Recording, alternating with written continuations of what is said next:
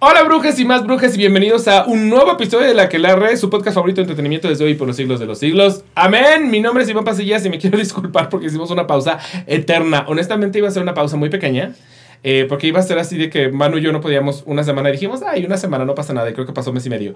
Eh, pero. Vacaciones, ¿por qué no tenerlas? Fue un poquito como vacaciones, fue un poquito como vacaciones, como que acabó una temporada y ahorita estamos empezando otra temporada. Veanlo así. Mid-season final. Ajá. Mid-season finale con. eh, o sea, sí, sí, sí. sí. Exacto, entonces. Con pero fue- Treviño, fue- no, o sea. con- exacto, exacto, exacto. Pero no fue intencional. Esa es la realidad. Fue muy sin querer. Y de hecho, en esas fechas que nunca logramos grabar, iba a venir Bully. Y ahora sí está aquí. Eh, porque, les voy a explicar exactamente por qué. Ven que hace poquito estuvo aquí Pepe, o sea, Torpecillo, para hablar de Once Upon a One More Time, ahora que la fue a ver a Broadway. Y ahora el que se fue a Broadway fue este señor. Pero. La gran diferencia es que vio un musical que yo no he visto. Entonces quiero que me cuente de este musical que es Sweetie Charter. Ay, además me tocó, o sea, les digo, ya a mí se me fue hoy la onda. Yo le compré un souvenir muy bonito, muy precioso que no se lo alcancé a traer de Sweeney Todd. Pero también tengo el playbill que justo es de Pride. Es de de- es que porque fue en Todd, porque fechas, fue en esas fechas. Entonces sí, también es sí, como, o sea, literal ese playbill yo creo que lo voy a enmarcar eventualmente. Porque además justo acaban de anunciar, bueno, Josh Groban subió video diciendo que va a subir, que ya van a subir el El cast recording. sale el 13 de Me septiembre. urge. Eh, Me urge, urge. urge. Me, me pareció. Deja tú eso. Yo creo que la sorpresa.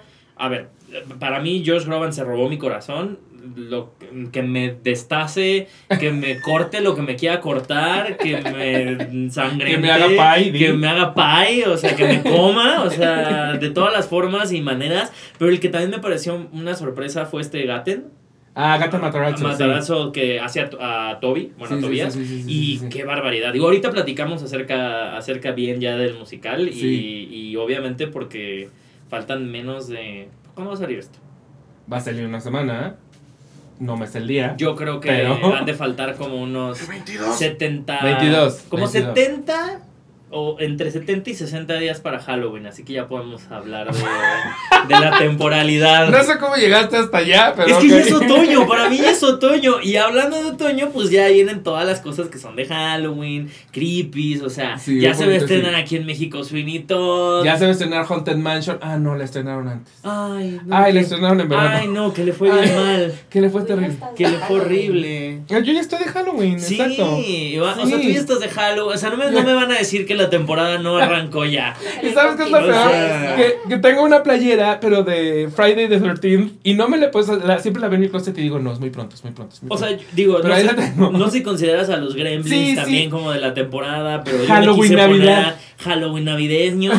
O sea, sacaron el Disney on Ice, ese fue de Encanto y Frozen, pero eso fue en verano, ¿sabes? O sea, eso Sí, ya fue. ya Entonces, fue, ya fue, ya fue. necesitan. Yo, Tengo, tengo una pregunta ahorita que decías de, de Gremlins, que, que creo que de hecho yo lo ubico más de Navidad que de Halloween. sí. ¿En dónde ubicas a...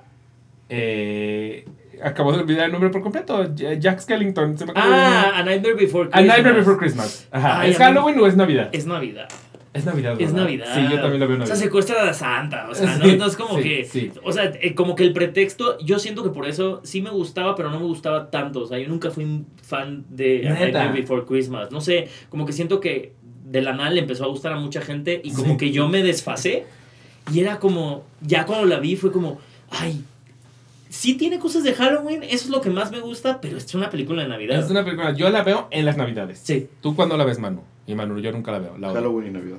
A la Es vez que- en ambas, ok. A ver, si la atracción de Disney la cambian, la de Haunted Mansion y la vuelven de Jack Skeleton, o sea, pues claramente es de Navidad y solo la cambian en Navidad. Y solo la Entonces, cambia en Navidad. ajá, Exacto. Sí, es sí, navideño. Tiene sentido, tiene sentido. Es navideño. Me, me voy a regresar a una cosa que, que decías Sí. porque me quedé con un comentario que fue como de, "Ah", y ya lo- nunca lo dije, pero ahora que va a salir el cast album de, de Sweeney Todd, me parece muy importante porque siento que lo más reciente que tenemos en términos de música de Sweeney Todd es la película. Uh, Y está bien mal cantada. Ca- A ver, cabe, cabe La voz de Johnny Depp es horrenda. Vo- Voy a, voy a, a evidenciar y no a, a mi novio, porque eh, digamos que yo lo he ido convirtiendo al teatro musical Me consta, me- En- ya sé qué vas a decir y me consta. en pequeñas fracciones, ¿no? De, de la vida. Y él es muy fan de Sweeney Todd. O sea, creo que le tocó en una época como de su Sí, infancia, sí, sí, sí, sí. pre- preadolescencia y adolescencia, que fue como wow, este concepto y esta película de Tim Burton. Y él lo conoció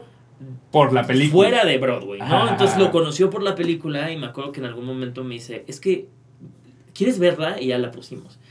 Y no le quise matar la ilusión, ¿no? Fue como de, bueno, vamos a verla, la terminamos. Y en eso le dije, sí sabes que esto es una porquería. Exacto. No, no me hagas eso. Y yo, sí. O sea, no, no te creo. Y yo, bueno. Epiphany, ¡pah! ¿sabes? Justo ahorita estábamos antes de esto diciendo de, sí, claro, esta estrategia del, del teatro musical de, si no, si no llegas a la nota, declámalo, ¿no? Exacto, sí, Siéntelo. sí, sí. Hijos que está cantado con los huevos. Pobre. O sea, sí, sí, sí, sí creo que le destruí algo, pero para generarle algo más bonito, porque lo llevé justo a ver Sweeney Todd. Todd. Y fue un. O sea, sí, le, estacho- le, esta- le tachó la tacha. ¿Le tachó- la tacha. Sí, le estalló la tacha media. a- o sea, en el primer número. Ya le dije, es que tienes que. O sea, tienes que escuchar eh, la, la apertura del, de- del musical. Coral, para o sea, tienes que entender escuchar el... qué es Todd. Ajá, o sea, ajá. y ya cuando lo entiendes vas a entender a Sondheim y a partir de ahí ya se te va, a, haz de cuenta, vas a descubrir, estás, has comido Carlos V toda tu vida y te voy a dar un pinche chocolate. Has comido bocadín, te voy a dar Sí, tinglarín. Ajá, ajá, has comido bocadín, te va a dar tinlarín y ahora sí te vas a ver el pinche chocolate. ¿no? Entonces, y eso siento que fue lo que le pasó. O sea, salió, de verdad yo le veía las pupilas así como dilatadas de, ¿qué es esto? Y le dije, Sí. ahí está. Eso pasa muy cabrón. Lo hablaba yo el otro día con, con Diego Meléndez porque eh, Jamie está por terminar. Ujú. De hecho, el capítulo sube el 22 y Jamie termina el 27. O sea, le va a quedar un fin de semana. Y justo alguien le dijo algo así como, no, es que no le he ido a ver porque la película me aburrió.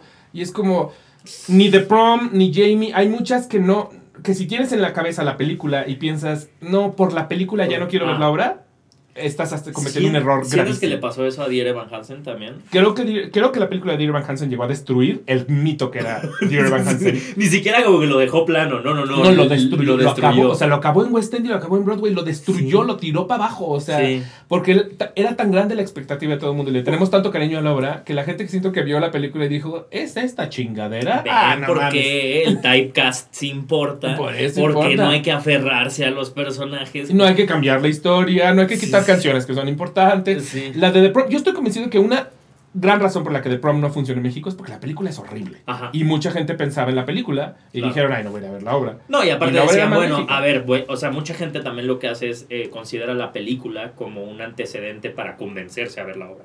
No, o sea, conozco Exacto. mucha gente que dice, ah, no, ya acaban de estrenar, no sé. Creo que le sucede mucho, por ejemplo, el caso de Mamma Mía, ¿no? O sea, mucha gente, a pesar de que a lo mejor ya vio Mamma Mía hace muchos años, es- se entera que van a montar Mamma Mía en México y, Y lo que hacen es revisitar la película como para volverse a generar una especie de expectativa. Y si la película es una Que en el caso de Mamá Mía les va bien. Ah, claro. O sea, Ahí les va bien. Ahí les va bien. Pero regresemos al tema de Sweeney Todd. Les va mal. No sé, ahí sí siento que hay un sesgo. Al menos informativo. musicalmente no tienes idea del- del- de, lo que es musicalmente Todd si solo Sí. conoces la película. Ah, claro. Porque la película no, pues no, musicalmente es chafi, es espantosísima. Sí, claro. El, ¿no? el- el año pasado en, en nuestro top 5 de lo peor del año de, de cine Ajá. pusimos la de A los 13.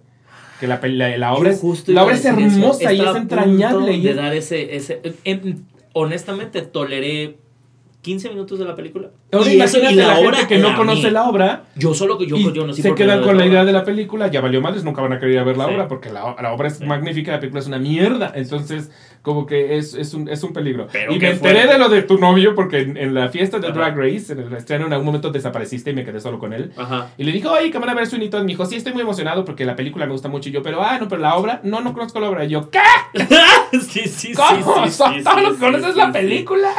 Y me dijo de otra, no me acuerdo de cuál, me dijo. Y también con. mm, me dijo de una más que tampoco conocía. Creo que Into the Woods puede ser. Ah, sí, en algún momento sí le dije, bueno, es que también ahora que estás viendo a Sondheim te voy a enseñar Into the Woods para que también veas como que cómo está y cómo no es parecido a la película de Disney, pero Ah, exacto, exacto. bueno, esta, esta por lo menos no le, no le daña, o sea, a ver, tienes a Meryl Streep y tienes a, bueno, está este... Yo amo a Anna Kendrick, la amo. No, no, no voy a despiforrear contra Anna Kendrick, pero acerca ¿James Corden? James Corden, o sea, un poco...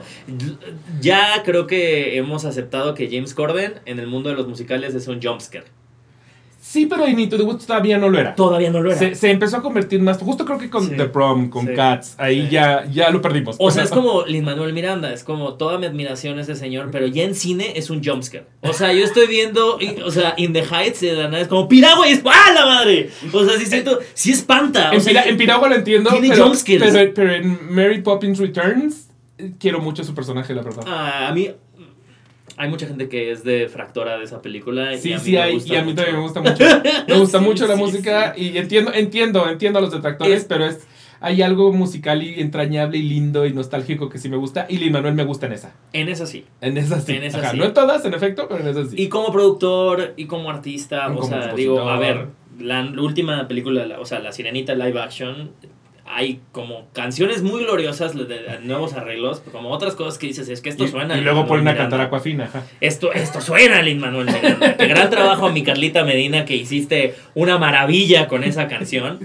Pero ya cayéndolo en la raíz, dices, es que aquí sí parece un jumpscare de Lin Manuel Miranda. Y esto ya Sí. estamos muy acostumbrados a recibir jumpscares de Lin Manuel Miranda. Es como, esto es Alan Menken. O sea, no, no quiero un jumpscare de Lin Manuel Miranda. ¿Sabes a mí qué soundtrack de Lin Manuel Miranda me mama y siento que la gente y ni siquiera lo, han- lo han de tener en su cabeza? ¿Cuál? El de Vivo. El de. La película de un changuito. Una, Creo que es película de Netflix, ¿no? ¿Ubicas Vivo? Solo No, una niña lo y un changuito. Lo voy a buscar. Lo Puta, buscar. lo amo. O sea, de que lo, te- lo tengo en un playlist y lo pongo en mi coche. Y así. Pero a ver, o sea, pero hay, hay adaptaciones musicales o, como lo queramos hablar que no dañan la, la obra o el material. Pero diré Van Hansen, Dirk Van se le dio en la madre. o se en te- la y- madre. y, creo que en ese tiempo Gaten estaba haciendo el papel o se acababa de despedir de él. no, Jordan, entró poquitito después a hacer, a hacer hacer el papel. Pero él no hizo a Fisher, Evan. Jordan Fisher hizo, estaba también. Jordan, Jordan, Fisher, Jordan sí Fisher sí estaba. Ahí sí estaba. En ese tiempo. Evan. Gaten no estaba haciendo a Evan Ajá. y entró poquito después. Porque entró a cerrar la, temporada. Pero eso terminó de sepultar. Terminó- O sea, por eso lo metieron, fuerte, seguramente. De hecho, fue como de, sepultó una- Nos está yendo de la chingada, mínimo mete a algún superstar para Ajá. que cerremos sin perderle tantísimo. Y de ahí que metieron a este hombre. Sí. Pero sí. la, la sepultó. Es que el You Will Be Found lo ves en teatro y es una cosa que te mueve todo, todo. Y en la película es como, ah.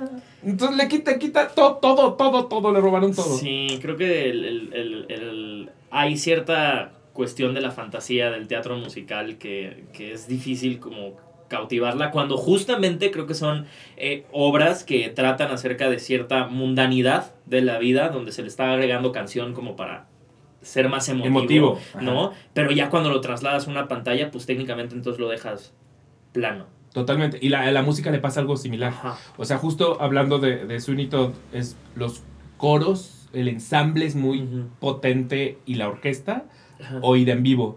Pero de Sí. algún modo, al, al tenerlo grabado, al- algo se pierde forzosamente. O sea, la potencia quizá. O sea, justo hablando, ahorita que decías de la, de la abertura, es que es, es una cosa como surround sound. Sí. O sea, como que se siente como, como que tiembla el Sí. teatro. Es ese tipo de, de abertura que es como ¡brum! Aparte lo que me gustó mucho es eh, en, esta, en esta puesta en escena hay, hay ciertas cosas resueltas eh, que había tenido oportunidad de ver. Eh, Justamente en- ves esta parte de la obertura en la que se presenta a, a Sweeney Todd, ¿no? Hay, hay, hay un movimiento que hacen para traerlo a él escena que prácticamente es, yo siento que es algo súper sencillo. O sea, son literalmente dos actores que lo levantan del suelo O sea, él está acostado para, que no lo ajá, veas. para casi traer, para, ajá, para traerlo como un ¡fum! Como, como si se levantara de los muertos, Tú, ¿no? tú, tú, sí, tú, sí, tú, o sea, tú, tú. Ok. justo como que trae este, este movimiento que me pareció genial y me pareció muy bien, muy bien coreografiado y que precisamente también eh, lo que logran hacer es que no intentan hacer no intentan agarrar el musical y, des- y como en otros montajes he visto, hacerlo grounded o real o todos estos, o sea, no, no, no, sí hay una coreografía, o sea, sí, sí están pasando ciertos momentos en donde dices la coordinación que tienen los actores para estar como, como haciendo un movimiento hipnótico con, con la coreografía Sí, sí. sin llegar a ser una coreografía, pero sí estás diciendo es que esto tiene pasos. ¿no? Sí, sí, sí, sí. sí, Eh, o sea, movimiento. lo, lo- creo que lo, lo como que lo trasladan mucho lo, lo, lo hacen lo trasladan muy bien para que podría o sea es que estoy intentando como cerrar la idea que no es una obra que dependa por completo del, de la escenografía. O sea, como en otras producciones he O visto. sea, como que la ambientación te la da todo. O sea, desde Sí, el movimiento, sí, desde el movimiento, hasta ajá. la iluminación y bla, bla. Porque la escenografía en, Sweeney Todd siempre ha sido muy mágica. No, ahorita me contarás cómo, cómo es esta en específico, Ajá. porque no la conozco. Sí. Pero yo las escenografías que ubico de Sweeney Todd, hay una cosa muy mágica en que tengan, suelen tener dos pisos Sí. y que haya un tobogán por el que van tirando los Ujú. cadáveres. Eh, ese tobogán es icónico para, Ujú. para, para Sweeney Todd y, es, y de algún modo hay, hay cierto cierta hipnotismo en, en ver que están degollando en vivo a alguien y tirándolo por un, por un tobogán. Es como muy impresionante. Sí, aquí tienen esta división de la, de la parte de abajo en donde hacen los pies y al mismo tiempo la tienda que sí tiene un segundo piso. Es un segundo piso. Entonces sí es, un, sí es un segundo piso y creo que la coordinación o lo padre es que en el momento en el que cae, eh, el muerto. eh, ajá, el muerto cae, o sea, es como una coordinación de que cae al- a la parte de abajo. Entonces es como si, como si Ah, viendo está muy una- cool, está un muy split screen. Sí, sí, sí, sí. Sí. yo lo veo. Y lo demás suelen ser Términos casi visuales. o sea, suelen ser tubos. Sí. Hay mucho tubo en Sweeney Todd. Justo, justo mm, estoy buscando como fotillos para tenerla como, como presente en el tema de... Sí, sí, ya. La tienda de Mrs. Lovett, como la conocemos, sigue siendo la, la misma. A mí no me tocó ver a Jordan Fisher. Eso fue una de las cosas Ya se que había más ido, me pero dolió. sí. Tenía una semana o dos semanas que Sí. Jordan Fisher se había ido y Jordan Fisher Y lo, sin lo entender por adoro qué y lo se fue, porque yo estaba esperando que anunciara como me voy, porque voy a estar en DVD y no me ha anunciado nada. No, Entonces no, te- no entiendo por qué se fue. Sí, no. Y, y, y, siento que obviamente lo, lo principal a, a resaltar de esta producción es sí la Annalise y este Josh, o sea, la, la mancuerna que tienen Mrs. Lovett y Sweetney. Es Y Sweetney genial, es... Eh, Sweetney, ¿por qué dije y Sweetney? Sweetney. Y Sweetney. Sweetney, Sweetney, Sweetney. la de La de Euphoria. Euphoria. Sí, y Sweeney, ¿is this fucking play about us? Sí, no, no siento, siento que es. Estoy intentando. Cambio ha- hacen ciertos cambios a nivel de dirección en las intenciones. Porque sabemos que Mrs. Lovett está Enamorada. perdidamente enamorada, ¿no? Y, y ahorita, ahorita retomamos, estoy ahorita haciendo como. Porque me acuerdo que hubo un cambio de intención que dije, ah, esto nunca lo había visto en ninguna En producción, en un. Sweeney Todd. A ver, para la gente que de plano nunca ha visto Sweeney Todd ni la película. o sea, Ah, si solo has visto la película estás en problemas. Pero, pero más allá de eso, si de plano no conoces Sweeney Todd, ¿cómo, cómo, ¿cómo describirías la trama de Sweeney Todd? Mm,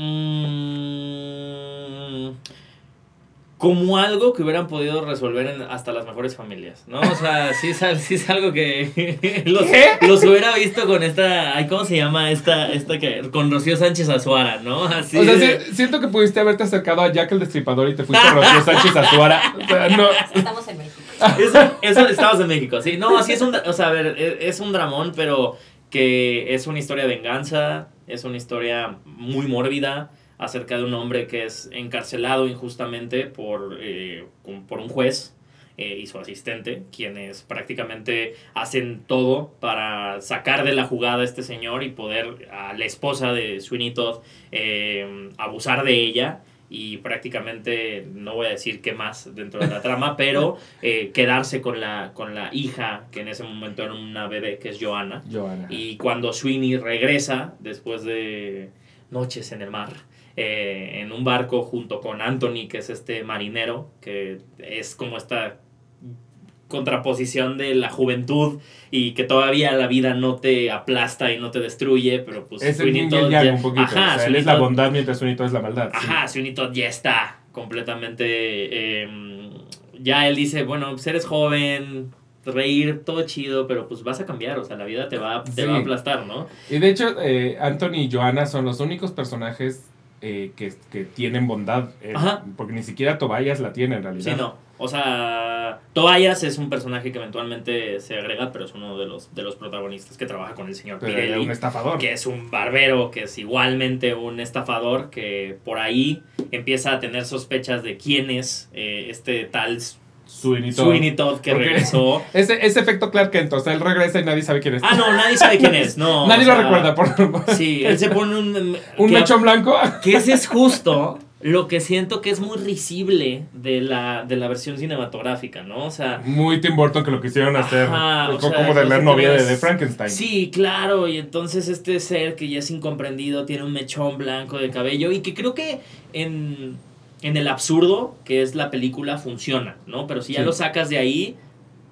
se descose, ¿no? Y Sí, ya sí, cuando, sí. cuando entiendes que Sweeney Todd no tiene que tener una melena, no te, o sea, que creo que es lo que tenía mi, mi novio mucho en la cabeza, ¿no? De, es que O ¿por sea, lo tenía O sea, caricaturizado. yo me acuerdo que justo cuando yo hice Sweeney Todd en Arte Estudio, ¿no? Quecho Muñoz, que ahora va a ser Sweeney Todd, fue mi Sweeney Todd. y me acuerdo que yo le enseñaba imágenes de cuando hice Sweeney Todd y me decía, ¿pero por qué Sweeney Todd es pelón? y yo, pues porque Sweeney Todd Puede no ser pelón, puede ser lo que sea. O sea, solo está enojado. No, o sea, solo, sí, sí. solo, Se tiene- solo se- tiene sed de venganza. Se tiene que ver como que la vida lo puteó, eso sí. Porque aparte, originalmente, eh, técnicamente él es ah, Ajá. de algún modo adinerado. Sí. Y cuando lo, exilian y regresa, regresa pobre y, y- y jodido. Pero de ahí a tener que tener melena y pelo blanco. Que eso es algo que me parece que Josh Groban hace muy bien, que no lo deja en esta superficie de una persona enojada. No, no es una persona que se. No es, no es un, un ser humano que le han arrebatado todo y simplemente el enojo es, es, es, es lo que lo guía, ¿no? Hay mucha confusión en su interpretación. Hay Y eso- locura en él. y, ajá, hay cierta como, como dualidad que todavía no termina de comprender. Y entonces no es. Lo que hace Josh Groban con el papel es que no lo vuelve un señor amargado. No, lo vuelve una persona de unos finales de sus 30, 40 años confundido. Le estamos diciendo a George Groban finales de sus 30. Pues yo siento que, que está como, o sea, pues a, a- a- a lo que el typecast a mí me dio, o sea, no, ni siquiera a mi parecer lo intentan hacer más viejo. No intentan Sí. mostrar a un Sweeney Todd más viejo. Creo que l- incluso Mrs. Lovett no tiene este, o sea, no tiene... ¿Quién es?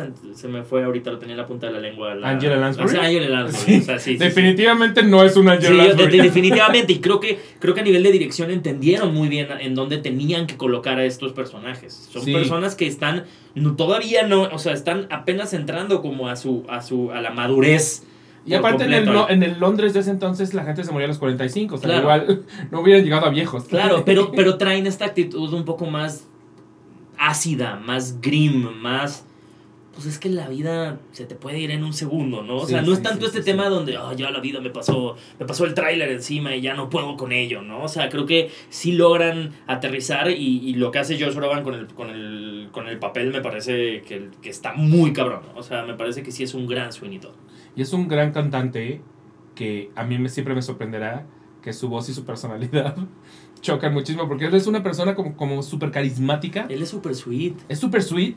Ah, y siento ah, que ah. su voz es como del fantasma, Y, precisamente. y- y justo eh, llegué a Nueva York, tenía boletos para el siguiente día y me tocó pasar por el teatro justo cuando estaban saliendo de función y me tocó ver a Josh Groban afuera. Ah. No tenía un play, no tenía nada que firmara porque obviamente también estaba atascado, Sí, pero sí, sí, me sí, tocó verlo así a la distancia que te estoy viendo y yo ¡Ah, te amo! ¡Ah, ¡Hazme pay! ¡Te veo mañana! Y fíjate que Annalid, yo tenía mis dudas. ¿Cómo nunca habéis visto a Nali? No, o sea, nunca la había visto. Estuve viendo algunos videos de cuando estaban haciendo promoción para el musical y había algo que yo decía, bueno, o sea, sí, Angela Lansbury, pero, o sea, sí entendía, pero decía, no sé si me, no sé qué me está dando. Wow, el timing de comedia, wow, lo que también ella siento que se permitió hacer con el texto, o sea, Sí. que tiene muchos juegos. Yo nunca había escuchado como tan clara la canción de. de. Na, na, na, na, The Priest. ¿Cómo se llama esa canción? Esa. Sí, sí, sí, sí. sí, eh, nunca. ¿Están, ¿Están haciendo acento inglés? Sí. ¿O incluyendo a ella? Sí. Sí, incluyendo a ella. Ajá. Eh, y nunca la había escuchado como tan clara y con tantos como matices. O sea, el darte cuenta que sí hubo un... Como cada intención de si era un padre muy diferente. Y además, hay un momento en donde te estás creyendo, y ahí sí yo estoy en la, en la completamente comprado en la fantasía, donde yo no sabía si de verdad se estaban creyendo. O sea, si de verdad había un juego tan, una tan buena química entre ellos, que una cosa que le decía como si como esas veces que en escena pues Sí, que parece, que parece que está sucediendo Sí. y, no, y no está ensayado. no está ensayado Ajá, o sea hay una química que tienen ellos dos que me pareció fabulosa y ya lo podrán escuchar cuando salga el cast recording pero pero sí y un poco nada más ya para terminar el tema de la historia de, de Sweeney Todd pues sí es este esta persona que se termina encontrando a Mrs. Lovett que Mrs. Lovett tiene una tienda de pies a la cual no visita ni su mamá Y su mamá. Sí, o sea, no, hay puro The polvo worst pies in puro- London. Son los worst pies in London. Ah, the worst pies in London.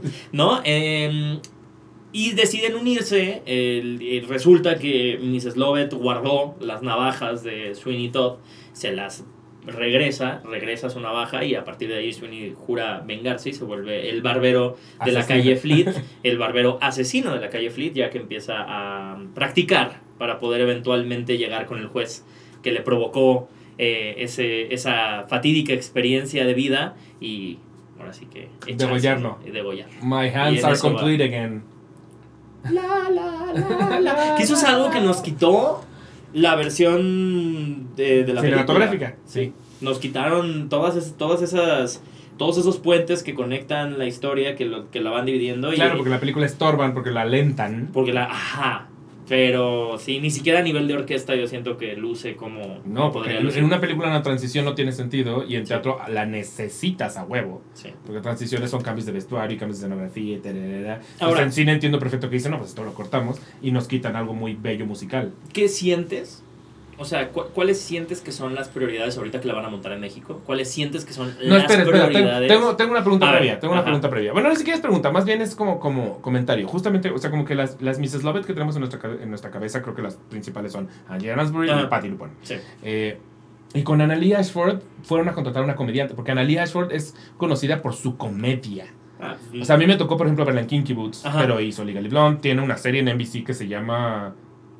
No me acuerdo. yo la verdad es, para es mí una fue el sitcom de, acercamiento de Chuck Lorre. O sea, es una sitcom tipo la de Momo, tipo Sí. The Big Bang Theory, y es la Sí. protagonista. O sea, es una comediante y es gran actriz, pero lo, lo que tiene increíble es que sabe hacer reír. Claro. Entonces, yo cuando, cuando la vi cas- casteada de Mrs. Lovett dije, qué chistoso, porque entonces, ¿hacia dónde se van a llevar Ajá. a Mrs. Lovett? O sea, pretenden que sea mucho más graciosa que tenebrosa, o sea, ese es el plan. Entonces, como que, como que, ¿cómo percibiste a... a- Siento que. Ella termina.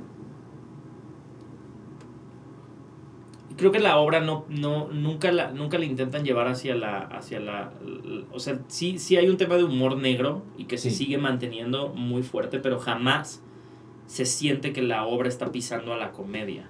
Ok, ni O siquiera sea, con Pirelli. Pues Porque Pirelli suele, que Pirelli tener- es- suele cargar sí. por ciertos momentos, baby momentos Sí, de pero ni siquiera, por ejemplo, en esta confrontación que tiene Pirelli con, con Sweeney, arriba ya en su... ah, ni siquiera en ese momento se, eh, se siente como comedia. O sea, simplemente nada más el número con Tobías y cuando hacen lo de la rasurada y todo este tema. Pero se siente muy ágil, o sea, se, se siente que es una obra que no se está deteniendo para hacer los chistes, sino que verdaderamente tiene a un cast muy pesado que logra meter estos, es- este humor con la simple comedia o el timing de comedia que tienen, incluyendo a Annalise. O sea, Annalise sí siento que es una de esas actrices que sin que te des cuenta te metió el chiste. Sí, sí, sí, sí, sí, sí. Y así es como que la veo pu- pudiendo hacer nada más caritas, por ejemplo. o sea, Y así, es, y así es como la sentí, o sea, al final también eh, creo que es, eh, me encanta que es muy clara, no es, porque normalmente a mucha gente le, le caería en, el 20 este tema de que Mrs. Lovett está enamorada de Sweeney como, como un twist, ¿no? O sea, creo que la obra tampoco trata al espectador como tonto, entonces desde el principio te empiezas a dar cuenta cómo también es una mujer manipuladora, también es una mu- Sí, mujer sí. que está controlando en, en absoluto a, a Sweeney Todd, o sea, que, que, que prácticamente con ciertos detalles de las conversaciones, con ciertas maneras de expresarse con él, desde el principio sabes que está enamorada de él. Entonces, lo que me gustó justo es eso, que, que sí tiene matices, o sea, que no es o es chistosa o es esta mujer que tiene el humor negro y de la nada ya se le ocurre hacer los pies. Es al final, es, es como, como empiezas a ver esta química en donde ellos dos solitos se empiezan a engatusar y es como una bola de nieve. O sea, Aunque uno ella un empieza a jalar. empuja a Sweeney a, Sí. a- a volverse este asesino. Él tiene la idea de matar a una persona. Y ella es la que le dice como, "Mm, matar a pasó, muchos sí, más. Sí, sí. Eso está, eso es. Sí, sí queda clara esa, esa intención, pero creo que aquí te permiten jugar con que él, él también muy rápido le agarra el pedo. Sí, sí, Y claro. eso me encanta. O Claro. sea, eso me gusta, que no es un, ¿sabes? O sea, como que eso es lo que me refiero. O sea, no, no trata a la audiencia como tonta. Sabe que también la audiencia conoce el material original Sí, se sabe. y se sabe. Y, y que creo que también es muy benéfico porque, de nuevo, aunque la gente no lo conozca, no tiene estos twists de ¡Ah! le gustaba. Es como, no, güey, o sea, está súper claro. O sea, desde el Hay un twist y es el twist. Sucede al final y no tiene nada que ver con ellos. con ellos. Y Sí. creo que es eso, que no pierde el tiempo y lo vuelve una hora muy ágil. Eso está bien, porque Un montaje que la última, muy, muy en- rápido. En, México ya la habían montado. Sí. Y la última vez que la montaron, eh, dirigida por Ricardo Díaz. ¿Cuándo? No te crees. Ha de haber sido que 2018 probablemente. No, está bien. Sí, sí, sí, Ah. ¿Yo cuándo? Mi gran problema con Mrs. Lovett, que la hacía Lupita Sandoval, es que la dirigieron hacia la comedia absoluta, de modo que se convertía más en Madame Thenardier de Los Miserables, como que, Ajá. como que se la llevaron para allá, que en Mrs. Lovett. O sea, yo todo el tiempo decía, estoy viendo Madame Thenardier, no estoy viendo Mrs. Lovett. Eh, entonces, por eso también Ana- Annalí me, me causaba conflicto porque decía, ¿será que se la llevaron a ese mismo lugar en donde ya, ya se convierte en No. jijiji, jojojo? No, no la Ah, qué dejaron, bueno, qué no bueno la dejaron porque ir creo hasta que sí allá. le quitan, le hubieran quitado un, un peso importante de, de ella es perversa, o sea, No, y ella además- es fucking creepy. ¿Sabes qué te hacen sentir, por lo menos eh, en, en esta dupla, ¿no? De Mrs. Lovett y, y, y Sweeney es como si tuvieran una especie de chistes internos que tú no estás entendiendo, pero como que quieres tú formar parte, Sí, ¿no? sí, sí, Entonces sí, sí. es muy muy witty, muy inteligente y eso me, me gustó mucho, que estás como todo el tiempo intentando captarles esa- esas cositas en sus intenciones que es como estos cabrones, ¿no? O sea, Sí, sí, ah, ya hicieron sí, esto, ¿no? O sea, entonces me- eso es lo que me gustó. O sea, te hacen partícipe de su relación desde el principio y tú la vas como también descifrando y dices que es que ellos tienen una conexión en particular y lo hacen muy bien. ¿Y dices que Gaten se roba gran parte de- del montaje? Pensé que no iba a ser tan entrañable, o sea, sé que es muy buen actor, pensé, Tobias creo que es un personaje que puede oír muy bien o ser ¿O te puede cagar? detestable. Es dete- sí. Detestable. De hecho, de la película es Es detestable. detestable. Dices, Es ya. Mátenlo, va- Ma- má- mándenlo en un barco, o sea, Sí, sí, sí, de este- ya háganlo pa' ahí, urge que lo hagan pa' ahí. Pero alguna vez, de hecho, lo hizo Neil Patrick Harris. Él, a, a su, a su edad adulta, pero, pero en la convención de que era un niño. Ajá. Y ahí fue cuando entendí. Yo viendo a Neil Patrick Harris dije, ah, o sea, todavía te puede caer bien. Sí, todavía te puede Ah, caer ah, bien. está cabrón, y- porque y yo juraba Gaten- que era detestable. Y Gaten te cae muy bien. Ah, o sea, lo, lo hace muy bien y de nuevo, creo que logra. Es que Ana Lid es el pegamento. Ana Lid es el pegamento. No había caído en cuenta de eso, pero ah, es un muy buen pegamento entre una relación muy distinta que tiene con Sweeney y una relación muy distinta que tiene con Tobias y que justamente las mantiene muy separadas. Y ahí te estás. Y ahí hay un momento de tensión a Sí. nivel de dirección Sí, sí, en donde dices, es que hay algo.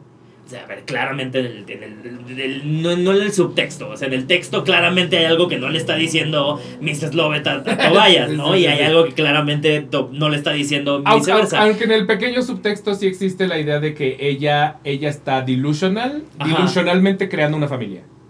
Sí, pero no. En esta, en esta sí te das cuenta que, que hay un, hay, sí hay un conflicto. Sí hay un conflicto en ella de. No es que no pueda decidir con quién estar, pero estoy generando dos cosas completamente aparte que estas dos me van a terminar destruyendo. O sea, o que me van a terminar comiendo. O sea, no le cae el 20 hasta Not While, I- while I'm Around. Porque ahí es normalmente donde ella dice, oh, fuck. Así es como, y se siente muy bien trazado eso, ¿no? O sea, en el tema donde intenta mantener a Tobayas con un cierto sesgo de información, pero de nuevo, o sea, es al final es la cualidad que tiene Annalid de darle esta como doble intención de manipuladora, pero muy en un subtexto hace que, que se sientan dos relaciones separadas y que tú estás esperando que ese momento, que, que hay un choque, que, que, hay- Ok. que imploten esos dos mundos, esta, esta fantasía que está creando con Tobias y esta fantasía que está creando con Sweeney, porque prácticamente es como si fueran dos personas o dos identidades y es como de que no estás viendo que te está maltratando, ¿no? Tobias, que no estás viendo que te está tratando culerísimo y ella, sí, sí, sí, pero tú no sabes, ¿no? O sea, Sí, sí, sí, sí, sí, sí, sí, pero sí. tú no sabes todo esto que yo sé y que soy otra persona con él y que soy otra persona contigo. Y ahí hay un juego que, de verdad, mis respetos para, para ella, de, de saber llevarlo a, a, a una, a que sí te convence de, de aquí, ella es la que tiene el control. Sí, sí, sí, sí, sí. O sea, aquí soy Lady Macbeth, aquí soy mamá. Ajá. Sí, eso está bonito. Es, es, es Géminis. Lovett. ¿Sabes quién definitivamente sí es Géminis? No, Eso no, y esa no es broma. Helena Bonham Carter, ella sí es Ah, Géminis, ella, ella sí, fíjense. ella Porque sí nació el mismo día que yo y por eso lo sé. Cumplimos años en ¿Qué día. tú qué opinas de Elena?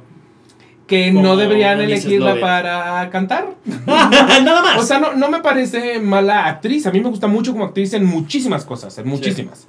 Eh, solo no la entiendo como, como, como cantante. O sea, no entiendo por qué escoger a no cantantes para papeles cantados. Eso a mí me frustrará mucho. Ajá. Y en cualquier caso, de hecho, en, en- en este tipo de papeles tenebrosos, Sí, prefiero mil veces a su Bellatrix o a su, a su bruja de Big Fish sí. que a su Mrs. Love. Es como meterlo todo en la misma canasta. Es como de, ay, si me da este rango, entonces también me puede dar este rango que es como, no. O sea, Mrs. Lovett no es eso. Y creo que No eso es lo que justo en este nuevo montaje entienden muy bien. Que no es, no estos personajes son superficiales. Estos personajes no son superficiales. Estos personajes no son tétricos por ser tétricos. Es la misma historia, la, mismo, la misma pesadez del texto.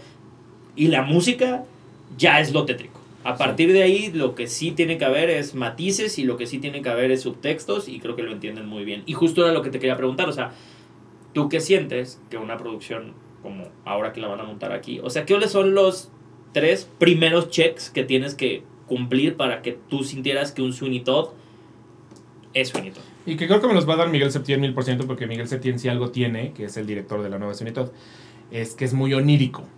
O sea, como que es. Como, como es un otaku y como es un. Es un güey que vive de la fantasía. Creo que a él le sale muy bien justamente hurgar en la fantasía para, para crear este tipo de lugares. Y entonces, lo que dijiste tú al principio me parece básico, que es. Ajá. Sweeney Todd, no, sé, no, yo no la quiero sentir real, o sea, no quiero sentir que salgo a la calle y me lo topo, o sea, Sí. como que de algún modo sí se tiene que sentir como una pequeña pesadilla. Sí, y, y- Esta- estas pesadillas inglesas semigóticas, o sea, como y- y eso sí me también gusta. Yo no necesito que sea spooky. Me No, explico, no yo no necesito que me quieras dar miedo. Es como, No, no, no, no, el, no, texto, no, no. el texto ya lo da. O sea, Sweeney Todd puede tener luz. Claro, o sea, algo claro. que me encantó de este montaje era como, este montaje no es oscuro, ¿sabes? O sea, el diseño Es que de iluminación no es una obra de terror, no, no es la dama de negro. Ajá. O sea, no, no, no es una obra de terror, es una obra sobre humanos, seres humanos, que, que, la, que, que han sido tan dañados que empiezan a dañar. Claro, Entonces, tiene mucho que ver con la, con la perversión de la psique humana, claro. pero en realidad no está ahí para hacerte ¡bu! como la dama de negro, que sí literal te aparece el, el fantasma al lado. Ajá. O sea, siento que, que no es una obra de terror. A mí sí me gusta la idea de, de oscuridad, pero no forzosamente en, en la iluminación frontal, sino en, en la idea de que pueda parecer un poquito una caja negra. Sí. O sea, que la escenografía tenga poquitos elementos y tú al fondo estés viendo nada, la nada. Sí. O sea, que, que todo lo de atrás puede ser ese Londres que además en nuestra cabeza creo que se, se piensa como un Londres como muy, eh, como, como, ¿cómo se dice esta palabra? Empieza con D. No es, no es decantado. Eh, de- Decadente. decadente. Un- Ajá, como decadente y como sucio Sí. y como bla. Entonces como Sí. que como que siento que si en la parte de atrás veo como neblina y negro, a mí es, eso sí me, Funciona. me, me gusta Sí. porque me lleva al Londres que yo ya de algún modo conozco. Pero bueno, o sea, creo que y originalmente lo que necesito es que sí se sienta fantasía. Fantasía oscura, pero fantasía. Eh, necesito a grandes cantantes. Sí. Porque creo que no deja de ser un Sondheim. Y un Sondheim se Un, canta. un gran ensamble vocal. Y se canta cabrón. O sea, esa es la cosa. O sea, Hola, un Son- madre. un- oh, es el- oh, cabrón. Oye, digo, ah, yo quiero también eso. O sea, tú puedes hacer lo que quieres con hoy no me puedo levantar, pero no puedes chingarte un Sondheim. O sea, entonces Ajá. siento que necesita estar, estar bien cantada. Y lo tercero que necesito es, si soy muy honesto, Ajá. recibir algo que nunca me ha dado ningún otro Sweeney Todd. O sea, como que si la veo y digo, ah, es la Todd Ah. que conocemos, Sí. eh, me gustaría ser sorprendido. Tener en algún momento algo que dijera, ah, no mames, esta es una nueva visión de Sweeney Todd, o esta es una nueva manera de escenificar Sweeney Todd, o esto es o sea, al- algo que me haga sentir como, como que no es la Sweeney Todd que conozco forzosamente. Esos, esos son mis tres checks. Y creo yo que de entrada por el... A mí el cast me parece una... Un, el, el que eli- eligieron para México, un mega win. O sea, lo veo y digo, ¿qué es esta fantasía de cast? O sea, está, está muy cabrón la gente que escogieron. Y que he hecho yo justamente, le tenía... No me lo imaginaba yo de, de Todd, no sabía que había hecho Todd para este estudio, pero, pero como que cuando lo había elegido dije, nunca hubiera pasado por mi cabeza que hecho, porque me pasa lo mismo que con Josh Groban con Ajá. que siento que es un amor, Sí, siento que es claro. un pan de Dios, Ajá. entonces como que la vera idea de, de llevarlo a, a- a- a este lugar, Quecho no oscuro. me lo hubiera imaginado oscuro en él. es quecho oscuro, ¿eh? O sea. Quecho Oscuro es Quecho, yo no conozco es Quecho Oscuro, Yo lo- entonces... lo, conozco en, en escena siendo quecho oscuro. Compartí Eh, eso va a ser interesante. muchas funciones con, con el quecho oscuro y la O verdad. sea, ¿tú es- quién eras en Todd en tu Anthony. estudio? Ah, eres un Anthony totalmente. Claro, vibras de perrito Golden Sí, sí, Retriever. sí, sí. Golden Retriever, Ajá, exacto. que, Sí, que sí. pu- puedo hacer una pausa para ir al baño, pero dejando que vayan a ustedes, audiencia, a ir por un pie. Es que me muero por de ganas. Ve, ve, ve, ve al baño. Yo solo les diré que me tomé como la mitad de esta botella. Es que también. Y más, así que voy a ir al baño, vayan por un pie y continuamos hablando del cine y Lo todo. que, lo que debe ser estar en un avión con este hombre, o sea, sentarte en la fila de la ventana ¿Dónde hay debe un ser horrible. Aquí saliendo. Pero el, el punto es Retomando. que retomando, Fui Anthony. que hecho me pareció, me pareció Ajá. interesante y Anthony es totalmente... Soy, Eres soy- un Anthony sí, y Andrés el día que ahora va a ser Anthony es totalmente, totalmente un Anthony. un Anthony, ¿no? Nosotros le, le atinamos, por cierto, en el Fantasy Cast, porque siempre hacemos Fantasy Cast cuando Sí. anuncian nuevos, nuevos musicales, a Diego Enríquez como, como Tobias Ajá. y a Lalo Diego Enríquez como tengo, es, ese muchacho es talento... Talento puro, ya se una CPT. qué barbaridad. Sí, sí, ese, ese niño, lo acabo de ir a ver, por cierto, en, en la versión escolar de Legally Blonde. Ujú. Eh, y qué bonito lo hace. Es que Diego es bien padre, la verdad es que él es bien padre. Y yo lo tenía en mi Fantasy Cast como Tobias y ¡tómala! Y mira, sí, ya se armó. como. Y lo que- Ahora. lo que decían ahí, que, que, que la, la cover es Carla Heifte, Ah, eh, que, no, que va a ser ensamble, pero que, que es en realidad mujer. Y que le decían ahí, Carla está acostumbradísima a papeles masculinos porque fue Eddie en el show de terror de Rocky, en Incendios hace varios papeles masculinos. Entonces, y justo Tobias siento que es el personaje que más se presta que sea quien sea. Ah, claro, o sea, hay una especie como de, de, de, de androginia que puede tener el personaje que, que en realidad de verdad no importa eh, el, el género Sí, sí, sí. o la expresión de género que tenga Tobias. O sea, Ten- creo que es, técnicamente muy- es, una representación de la inocencia un poquito. Ajá, claro, o sea, creo que si ya lo ves de la forma más poética, lo puedes ver así y no necesita tener... eh, es padre, es, yo creo que va a ser un gran... Ver a Carla, yo también estoy así de... I'm in. I mean, I I mean, mean. pero la, la- la persona que más emocionado me tiene es Flor Benítez, o sea, desde que la descubrí en Jamie para mí ha sido como, eres mi diosa, o sea, en hay Jamie un, está es- haciendo... a, a Margaret cuando no, o sea, alterna con María Filippini. Ah, ok. Este, y es una cosa de, o sea, yo ya le tengo un altar en mi casa, así como, como Sasha Sokol le tiene un altar a la vaquita marina, que sí lo tiene, esto no es broma. Este, yo tengo Comprobado. de- comprobado. Muy bien. Vez le tomé una foto. Eh, yo tengo uno de Flor Benítez, ella me parece que, va- que lo va a hacer cabrón, y justo tampoco me imagino a su Mrs. Lovett, pero me parece que va a ser muy interesante. Y la otra, Jimena Párez, ujú. para, para mí es una de las mejores voces de México. Entonces, que estén ellas dos en su Unitod México, ya es así como, felicidades, gran, A- ya, o sea, a, mí, a, mí, a mí lo que más me ¿Qué, qué ibas a decir? Imagínate Dilo, que dilo. yo a Jimena la conocí cantando en una iglesia. Ay, me suena lógico que cante. Luego la gente que canta en iglesias son las que salen a triunfar al mundo, de verdad. Ajá. Fela, ahí tienes a Fela. Ajá.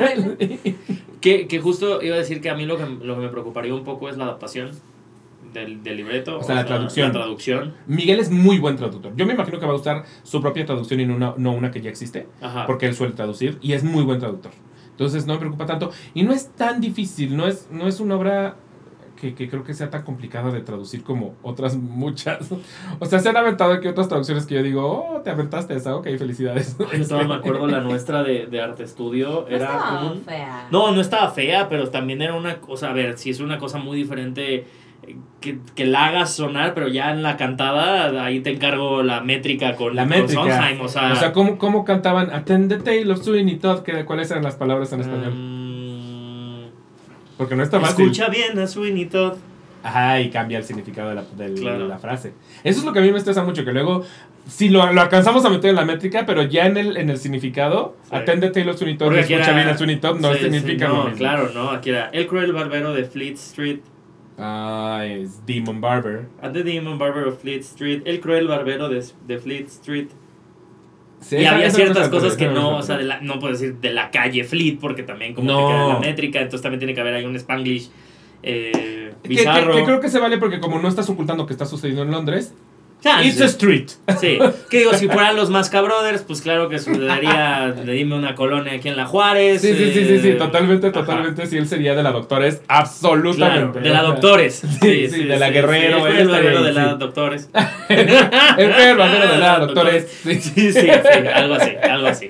Qué bueno que no, está, qué bueno que no pasó eso. Qué bueno- bendito es el Señor. Bendito sea. eh, y me parece que ahora en una eh, generación en donde el teatro está tan, divis- tan dividido entre, entre, entre que muchas de las producciones las están haciendo Star Talents, tener una como bocanada de nuevos talentos y de, y Sí, de personas que también llevan Sí, picando piedra años y, y, y saber, y mismo quecho, ¿no? O sea, el decir, wow, o sea, digo, yo desde mi perspectiva, a lo mejor tú no lo veías como Sweeney, pero para mí el hecho, o sea, es un full circle, ¿sabes? El decir, Claro. wow, o sea, ¿cuántos años? Más de 10 años viendo, a ver, a ver, a- habiendo visto a Quecho haciendo a Sweeney Todd y ahora que regrese para hacerlo a nivel profesional, es, es- me explota la tacha de Sí, nuevo. y, hay- y hay gente, por ejemplo, Gri- eh, José Grillet, Grillo Grillet, que, que siento que le ha, ha ido poco a poco como, como forjando su camino Sí. y es como, primero se, ro- se robó escenitas de Urinetown, muchas. Ajá. Luego ya en Nación Primordial le dieron ya un personaje mucho más grande, lo hizo increíble. Y ahora es Todd, o sea, como que siento que es gente que emociona ver como, por- porque es como, ay, Sí. te vi desde ahí, o sea, desde que estabas ahí y ahora te he visto crecer y es una, es una línea bonita y justo no es gente por la que apuesta a todo mundo.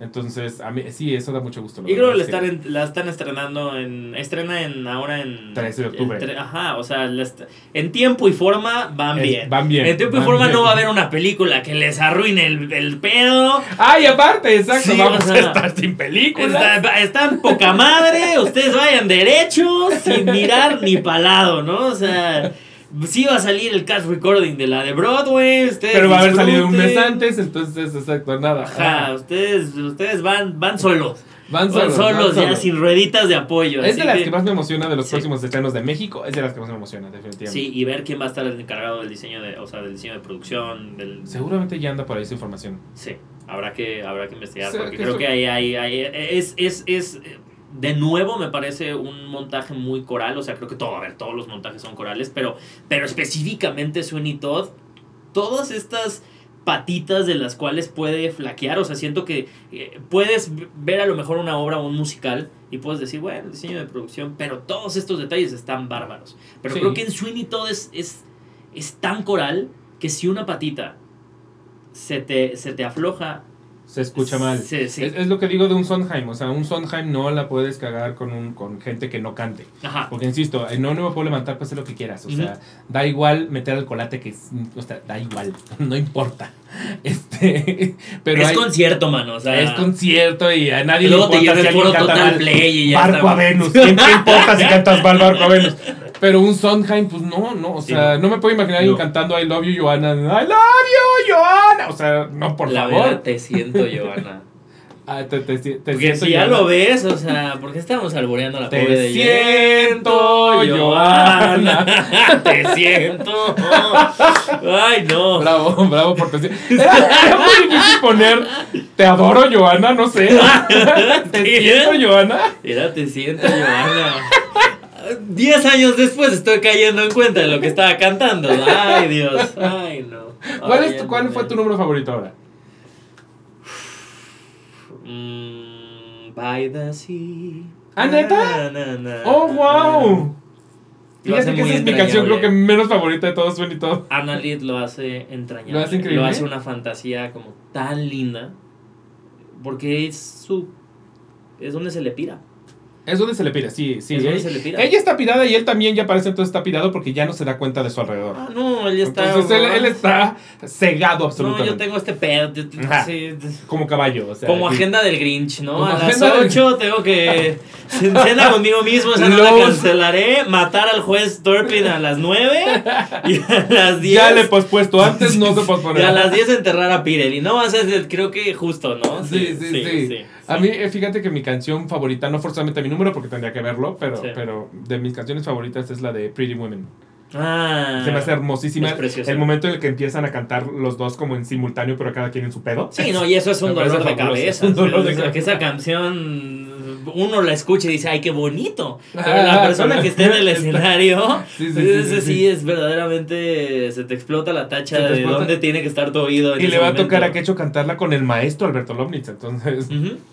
va a ser interesante, va a ser muy interesante. Habrá que ver, hay que hacer un post. ¿Qué calificación le pones a Sweeney Todd Broadway? A Sunito Broadway le pongo un 9. 9, ok, me parece muy Ajá, correcta. Es un 9. Ok. Es un 9. Ok, completo. ok, ok. Eh, y, y, y la neta yo creo que le hubiera subido el punto 5, pero ya no me tocó ver a este... Ajá, ¿A o sea, Jordan Fisher? a Jordan Fisher, me tocó ver a Daniel Yearwood, según yo ahorita está. Y la neta, pues, eh, ni, ni pena ni gloria. O sea, también siento que Anthony llega a ser, es uno de esos personajes que puede ser... ¿Que lo quieres cachetear? Sí. ah, sí, claro. también hay un momento que lo quieres cachetear. punto donde dices, ya, súbete a tu barco, ya vete. Si te la vas a robar, róbatela, ¿no? Sí, sí, O sí, sea, sí, sí. Deja de entorpecer el momento, por favor. Sí, siento que es alguien que puede hacer la obra muy lenta. Sí, Y- estoy de acuerdo. Y, estoy de si acuerdo. no hay una muy buena relación con Joanna, la obra también se cae. Sí. O sea, también siento que puedes hacer de "Ah, otra vez estos babosos cantándose. Estos pinches enamorados que, te que siento, maten a que te siento y Que dices, no, man, ya. Ya dejen de sentar a Joana. siéntese, siéntese, señora. Pero sí, sí, sí, sí. Em, ese le doy 9. Yo la única razón por la que le estaba dando vueltas a Sweeney Todd Broadway es porque la verdad es que el precio sí me parece un poquito un encaje. ¿Cuánto, ¿Cuánto dije que me había salido a mí? Yo la última vez que 500, lo coticé, o sea, 500. 500, Y pero 500 por ya dos. digo, oh, ah, no, yo encontré, o sea, yo, eh, yo buscando para mí, 501. Ah, no. Y ya- dije, no, es está pasado, está pasado. a ti te tocaron, te tocó en la época de los Tonys. Me tocó en, el fin de semana Por de los eso Sony. lo subieron, pues claro. Ya a mí, aún así, a mí me tocó en el, en el solo ganaron diseño sonoro y diseño de iluminación. Sí, sí, sí, pero aún así otras muchas me salieron mucho más baratas. Y Sweeney sí se iba al cielo. Y dije, Sí. lo entiendo porque son Josh Groban, Anna Ashford, uh, Ga- Gator Sí. Matarazzo, en ese momento sí estaba Jordan Fisher. Y dije, pues sí, todos estos sueldos te van, como, como obra del Alex Go, te van subiendo el precio del boleto. pero dije, 500, 500 dólares, no, mano, es que Y eso sí no es una tiene renta. las iluminadoras que tiene Alex Go. Si no tiene pantalla, yo no quiero nada. No quiero nada. Sí, Si no me estás proyectando Londres en 4K, si no hay una escena así de movimiento como si fuera la intro de la familia Peluche, ¿sabes? Yo no quiero nada, yo no quiero nada. Aunque, aunque fíjate que acabas de describir un poquito a Anastasia, pero, pero en Anastasia funcionan muy bien en algunos momentos. Yo tengo conflicto con las pantallas en general, Ajá. pero en algunos momentos Anastasia, porque si hacen eso, como de París, eh, pero hay unos El que- preset. hay unos momentos que dices, ay, se ve bien bonito, y otros que es como, ah, Quiero ver a Anastasia. Se ahorraron el No, mueble. No, no he podido ir a ver a Anastasia. Anastasia es hermosa. Es más, allá de que siempre me estoy quejando de las pantallas, porque en general me quejo de las pantallas, Sí. no, Anastasia en realidad no, no me parece quejable. me Es parece Jesucristo hermosa, superestrella de Go. con- con- La cruz de Jesucristo superestrella Estás de en Go. Jerusalén y ahí está, ahí te va. Sí, sí, sí, sí, sí. Yo no alcancé a ver Jesucristo superestrella de Go. Yo no sé cómo la alcancé a ver porque está sentado tan lejos que literal no sé cómo alcancé a ver. O sea, estaba yo en el que, que yo tengo que hacer una queja, una queja en general. Eh, de nuevo voy a traer a mi novio a la mesa. Yo no sé qué tiene esta nueva generación, que yo le puse Jesucristo Superestrella y en un punto me dijo, por favor, puedes quitarla, es que ya está muy aburrida. Le puse la de la O2 Arena. O sea, donde está Me- Melanie C y me- Tim sí, Minchin. Sí, sí. Y me dijo, no, es que, es que esto... Y, y ahí fue cuando entendí que ya había empujado una línea mucho, ¿sabes? Casi rompo la liga. O sea, Oh. casi le hago... Dije, Pero eso es todavía no o sea, estás lo, listo. lo que está haciendo Diego es un poquito homofobia, ¿no? Pero no, te, hizo, te hizo quitar la versión de, Jes- de Jesucristo Superestrella con Melanie C de las Spice Girls. Es homofobia. O sea, incluso una, o sea, para mí una de las mejores, la última, de las mejores interpretaciones contemporáneas de Jesucristo Superestrella. Y ese pinche Dije- Judas de Tim Minchin es Y dije, perrísimo. ah, la madre, si esto no te está gustando, espera, déjame revalorizo todo, todo- todo- todas toda mis prioridades, relación. ¿no? O sea, no, sí, o sea, no solo nuestra relación, déjame ver qué, qué- qué otra cosa te voy a enseñar, ¿no? Ahí fíjate que sí vale la pena ponerle la película, película, la de Ted Neely. Esa puta es una es un peliculón. Sí. Y sí, yo no la siento nada aburrida, nada, nada aburrida, pero pues también. Ah. Igual te creo que amo mucho las canciones, Sí, pero. no sé si es eh, como a lo mejor que, que no hay eh, diálogos como tal y que solo pasas de número a número. o sea, Eso puede ser, o que en realidad la Biblia ya te spoiló la historia, entonces como ya sé que se va a morir ya al final. sí. Lo van a crucificar, ya lo sé, ya. Sí, como, Saltémonos ¿Por qué todo. estoy viniendo a misa? ¿no? Y tú es que no es la misa. Es que no es la misa, Ay, escucha que lo van a llevar con Getsemaní. Herodes. ¡Ah! Escucha el número de Herodes. Todo homosexual tiene que saberse ese número. Pero yo sí no tuve esta referencia si había algo de parecido en la versión que montó Go con esta versión que intentaron hacer más moderna y más como politizada. Y No, más todas las pinches Jesucristo superestrellas son un mundo propio. O sea, creo que no hay, no hay una que se le parezca a la otra. No, no, nada, nada politizado. No, nada, o sea, lo que, lo que hizo Go fue más acercarlo a un concierto. Pero O tenía sea, pantallas. Sí, tenía, de que usó sí sus tenía, pantallas, panta- tenía tenía usó sus pantallas, tenía- pantallas. no tantas como, como José el Soñador, pero tenía pantallas. Y ahí sí tenía ensamble, Ajá. pero el ensamble no tenía esta, esta asun- este asunto como de juventud en éxtasis que sí tiene la. Era otra cosa, era más, era más, incluso la, la- no había trabajo realmente actoral dentro de la interpretación, sino Ajá. era como interpretación de conciertos. A María José salía a cantar las canciones de Magdalena en María José. Ajá. Y creo que era, era lo que buscaban, o sea, creo Sí, que era era lo que como, ven a ver a María José cantar Magdalena. Sí. O sea, no era ven a ver a transformarse a María José Magdalena, no. Era ver a ver, ven a verla cantar como ella sabe cantar estas canciones. Entonces, como que. Interesante lo que hacen las pantallas. Y todas las, o sea, en realidad si buscas así las Jesucristo del mundo, to- todas son una cosa así rarísima, diferente. Sí, o y sea, cada quien hace su contenido. Yo me acuerdo hace, sí. la versión de una vez de Australia, de no me acuerdo qué año, 1990. Y eran canguros, seguro, Sí, no, y era un desmadre eh, idílico, alternativo. Con ukulele y no sé qué chingada. Ukulele y marimba. Y marimba, güey. No mames, esa vez yo me acuerdo que escuché eso y dije, ¿qué es esto? Es una genialidad. Que cada quien haga lo que Están sea a punto de hacer Jesucristo en el espacio. O sea, ya, va- ya va, Sí. va a pasar, va a pasar. Yo solo, yo antes de, bueno, yo creo que vamos a todavía continuar un rato, pero sí quisiera decir antes de que se me olvide, Ajá, ¿qué musical me gustaría que llegara a México? ajá. El Jorobado de Notre Dame. No va a pasar, acabo de hacer un TikTok al respecto. No Yo va a sé, pasar, no va a pasar. sé, yo sé. No va a pasar porque, porque Disney Theatrical Productions la tiene como, como el, el hijo que tienes escondido en el sótano porque no quieres que Ya habíamos tenido esta conversación. Ya, ¿Ya habíamos tenido esta- según ya habíamos platicado acerca de. Siento que en México so- somos, somos muy bien portaditos con respecto, especialmente el tipo de, de productores que la traerían, que sería Ocesa, Sí. por ejemplo. Ajá. Son muy bien portaditos, entonces pref- mil veces van a traer primero una Frozen, si se van a acercar con Disney, que una Hunchback. sí, sí. Es que Hunchback se presenta en lugares rarísimos, o sea, en realidad Yo es sí como pude de ver Hunchback. Indiana. Yo vi Hunchback en Berlín. Ah, ah, en, en Europa la aman.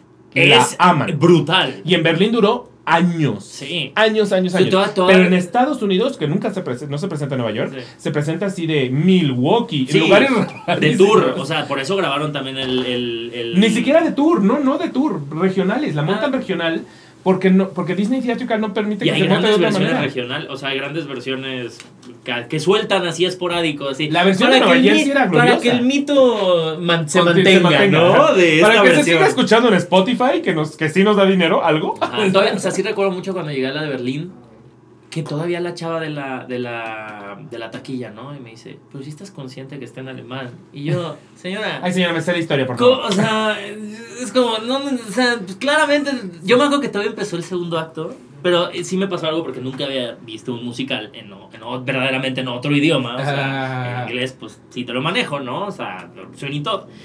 Pero todavía me acuerdo que empezó el segundo acto y me volteé con una amiga y le digo, oye, ¿por qué no estoy entendiendo dice imbécil, está en, en, en la- en alemán, nos dijo la señora. Y yo, ah, sí, cierto. O sea, como que todo el primer acto no tuve pedo, ¿sabes? En mi cabeza se estaban rellenando las líneas Sí, de diálogo. Y yo, claro, ay, sí, ya, conoces, ¿no? afuera. Y yo, ay, qué bonito. Y en eso ya el Y segundo ellos así como ya- Verstappen. Sí, sí, sí, sí, sí, sí. Y sí, me pasó eso en la, en la versión del jorobado. Me hubiera encantado que la señorita de la taquilla te dijera como si está consciente que, que la canción que allá en México canta Luis Miguel, aquí la canta Esmeralda, Sí, ¿verdad? claro. Sí, sí, sí, está consciente ¿Cómo qué? Que, esta obra se desarrolla completamente diferente a como usted No la va a cantar. Luis Miguel, está no quiero nada. que esto está más inspirado en la obra de Víctor Hugo, ¿no? Sí, sí no. No, la va- no va a pasar que la traigan No, yo sé que no va a pasar. es que no va a pasar, no va a pasar. O sea, justo. Ah, ya me acordé. No lo había platicado contigo, pero lo había platicado de que live action me gustaría que llegara a cines de, de Disney, ¿no? Y yo les decía, es que el probado me parecería. El, digo, sé que viene Hércules, sé que acaban de anunciar el rumor ya casi confirmado de, ¿De que. ¿Pero de Florence Pugh o de cuál estás No. hablando? Ah. Ariana Grande sí va a ser Megara. ah, Ariana Grande es perfecta para Megara. Claro. O sea, a ver, Hércules sabemos que es la que viene. Taron Egerton. eh, vemos, y, porque le quieren dar a Hércules y ahí es. Es que yo lo hago demasiado, es que le pueden dar lo que sea. O sea, Taron Egerton no puede, ser- puede hacer a Mrs. Sí. Lovett, yo estoy feliz con eso. Sí, pero ya no lo pongan a cantar de nuevo. I'm still standing. ¿Qué? Yo amo su voz. Sí, pero a ver, o sea, es que yo, yo sigo, a mí me genera mucho conflicto que la canta haciendo chimpancé, que la canta en la, en Ah, la sí, la película canta biográfica. chimpancé, ya entendí. ¿cuánta, o sea, ¿Cuánta denle otra versión cantar? en Hércules, ¿no? O sea, I'm still standing para también el Pero tiene, Hércules. tiene momentos gloriosos cantados. Ese güey tiene, tiene. Ah, no, es muy bueno, Es, diciendo muy bueno, pero te da Hércules. Mm, sí, sí me da Hércules, sí, sí, sí. O sea, se, se tendría que poner más mamadish de lo que está. Es que me gustaría alguien más joven. O sea, incluso Sí lo alguien pensé. en sus 20. Que me pasa lo mismo con todos los que están diciendo que Florence Pugh debería ser, debería ser Rapunzel. Que es como, oh, yo siento que ya está grande para Rapunzel. Sí, es una, a ver, es, una- una, es una niña, es una, Ajá, es una morrita niña. de 16 años, ¿no? Exacto, sí, sí, O sea, sí, sí, sí, sí. Ahora, si trajeran una, una obra de Disney, de Disney inesperada, creo que me gustaría que trajeran Tarzán. O la, la sirenita en patines. Yo siento que aquí en México pegaría la sirenita en patines. O sea, esta misma, esta versión que fue la de ABC Live también. No, no, no, la de la que estuvo en Broadway, que cancelaron en tres días porque Ah, era terrible y que la sirenita andaba en patines. Ah, no, aquí funciona. Eh, aquí funcionaría. Aquí funcionaría. A huevo que aquí funcionaría. Aquí funcionaría. Sí, y más Sí. con todo el, el- el- lo muy de moda que está la sirenita, si la anuncian para 2024, jalaría. Claro, Jalaría perfecto. tienes toda la razón. Y de hecho creo que la preferiría a Frozen, porque Frozen se me haría muy obvia.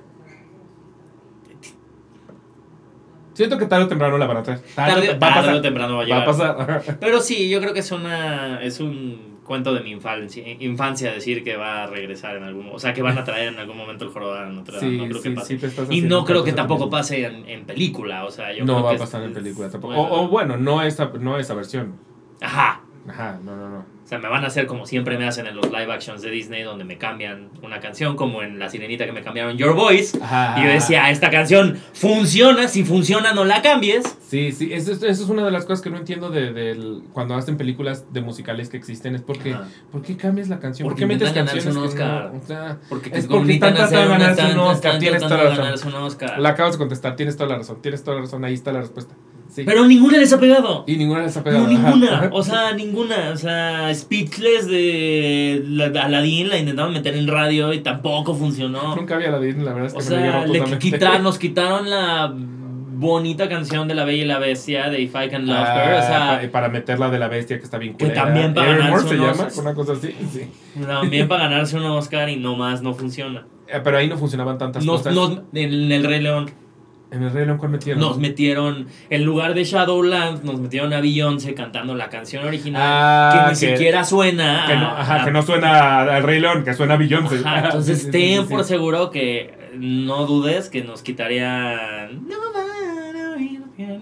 Ay, no, eso no puede. Esa, ese, o sea, pueden quitar mil. Esa, no, o sea, Es esa, que- esa es la única que no. O sea, Bueno, les no. regalo, les regalo From Hero to Zero, digo, Sí. From Zero to Hero, pero esa no me la quiten, o sea. Es que Hércules Por favor. Es, es, es- es- Hércules es tratarlo con pincitas. Es que Hércules tratar con visitas y también en teatro en realidad solo se ha hecho, o sea, nunca ha llegado tal cual a. Broadway. Ya, sí se ha Sí. presentado en, en Central Park, en, en esta versión en la que eh, Yeladi Aladdin era, era Hércules, pero tampoco, tampoco la han hecho todavía Tampoco. ya la oficial de Sí. Broadway, no ha pasado. Y también yo estoy esperando, o sea, es, es perfectamente factible, ¿estamos de acuerdo? Sí. Está muy lograble. Sí, o sea, el jorobado de Notre Dame está como ahí en Júpiter, este está aquí en Marte. Y aparte en ¿sabes? O Hércules sea, nadie se muere, no pasa No, nada, no, no, todo- le todo tiran lava encima a nadie. bien. Tienes gra- grandes papeles para rellenar, o sea, tienes, Tienes un, sí, un Hades. Hades. Hasta le gran puedes, poner a cantar a Pegaso, no me importa. Sí, sí, dale una canción a Pegaso Dale para una canción a Pegaso, estoy bien con eso. Sí, sí, o sea, la que quieras. O sea, sí, sí, sí. Ahora, por último, yo siempre traigo las preguntas de cine. Yo quería preguntarte, ¿cómo te sientes con el aplazamiento indefinido de Wicked? Es que no fue aplazamiento ya, ya indefinido me porque desmontaron según- sets, ya no hay camino amarillo. Pero según el señor John M. Chu, en realidad no está, no está pospuesta. Ajá. Y como les quedaban 10 días de filmación, yo creo que eh, Todo es, muy fácil retomarlo Sí. rápidamente. A, a mí lo que me, que me preocupa es la división en dos partes. Sí, o sea, claro. no dejo de pensar, no había necesidad. O sea, es una historia que se cuenta perfecto en dos horas. Ajá. Y si la van a dividir en dos partes, lo significa que mínimo entonces ya va a estar- le están estirando una hora más. Claro. O sea, tres horas, si no es que hasta un poquito más. Sí, porque ya después de ¿Y qué Defying tanto relleno Gravity, ahí, ahí? ahí va a ser el final de la primera parte, claramente, ¿no? Exacto. Defying Gravity. Defying para Gravity, verle los que calzones final como en para ver los calzones Brasil, como Brasil. A verle los calzones Así a la. Ajá, sí. Y, y- y además justo eso, imagínate que la terminan en Define Gravity como, como termina Ajá. el primer acto. Nunca realmente llegaste al conflicto. Todo el conflicto Sí. entonces va a ser en la segunda parte y el prim- la primera parte es pura construcción de personaje. Es rarísimo eso. Sí. Siento, es, es absolutamente una decisión tomada con la cartera y eso es lo que me preocupa. Sí. Que es, vamos a sacarle dinero a esta vaca, Sí. que siga dándonos leche. Sí, que al rato me la dividan así, eh, parte parte 1 de la parte 2. La parte 1 de la Ajá. parte 2, exacto, y el, Por el favor, especial no. de Navidad. Y Por favor, no nos hagan eso. Por favor, no nos hagan eso. Es lo único no. que me preocupa. No me preocupa. Creo que no la van a aplazar. Porque aplazada ya está. Ya no la pueden aplazar más. Esa chingadera nos la han ido aplazando tanto que ya, de verdad, ya no pueden aplazar más. Sí, no, ya Pero- Ariana, Ariana Grande ya va a estar en. Ahora sí, diva consagrada cuando ya salga esta Sí, película. Sí, sí, sí, sí. Ariana Grande ya, no, ya Ya es diva pelo, consagrada, pero ya, ya ahorita que anda con Bob Con Esponja. Sí, como. También. Yo amo a Ethan Slater y yo sé, yo sé que aparentemente se han, han sido culeros ambos, eh, especialmente con la mujer de Ethan Ajá, Slater. ajá. No me importa, los amo. Los amo y a él lo amo en especial. Y odio que ahorita Twitter tenga un odio Un a SpongeBob el ¿no? musical. Sí. Contra él y contra SpongeBob el musical, que es glorioso. Y siento que en realidad le agarraron odio al musical por culpa de, de él y... mm, ¿eh? Pero creo que él es maravilloso y creo que va a ser un Bok maravilloso. Y hay una gran parte de mí que se emociona sabiendo que Glinda Ah, y no, Bok sí. andan en la vida en real. la vida real. Sí, sí. Todo Sí. bien, enhorabuena por Ariana Todo Grande. bien, enhorabuena. Uno se le puede enamorar de gente casada, ni modo así pasa. O sea, de verdad uno se puede poner a juzgar, uno se puede, que voy a romper mi puta. Uno, uno en esta viña del Señor. Uno en esta vida, señor, no se puede poner a juzgar. No la nos verdad es hagamos que no. pendejos. La verdad es que no. Pero bueno, yo, yo quería hacer review de unas que yo vi la última vez Ajá. que fui a Broadway, de las cuales no había hablado. Ujú. Eh, porque yo no vi Sweeney Todd. Y me la recomendaste. Las recomendé, las recomendé ampliamente. Algo que me dijiste de Parade. Parade, la verdad es que no pretendía yo verla. Y fíjate que fue una de esas que en realidad no me salió cara. Y que vi muy de último momento porque siempre que voy me pasa que digo, a ver, voy a ver tres, para no gastarle tanto, tres. Y ya que llego a la tercera en algún momento digo, ay, no, creo que sí me merezco una cuarta. y eso pasó con Parade. Entonces fue como, ¿cuál Es estará en mano, matiné? encontrar, encontrar los boletos. Yo, esta es la que todas las ganas Peter Pan Goes Wrong, pero ya también viene a México. verla. ¿Ya viene? Ya la vamos a la, la vamos, juro. Vamos a producirla. Yo creo que por ahí de octubre estaré estrenando en el bonito foro Chapultepec, porque justo acabaron la obra que sale mal para poder meter Peter, Peter Pan, que sale, mal. mal. Exacto. Increíble. Entonces yo no la vi en- y me, me encantaría que hicieran con Peter Pan sale Sí. mal lo mismo que hicieron en Nueva York, que es estar metiendo actores invitados cool. Ajá. O sea, ahí ya estuvo Neil Patrick Harris, estuvo Ellie Kemper. Entonces como que siento que aquí sí, si retoman Sí se esa, presta. esa estrategia se presta y Sí. estaría bien padre. Sí, no, yo creo que, o sea, todas las obras que salen mal y Peter Pan que sa- sale mal, me parece que tienen un potencial en México para enorme, sí. Yo pensé que hablabas de las obras que sí, sal- que sí salen mal.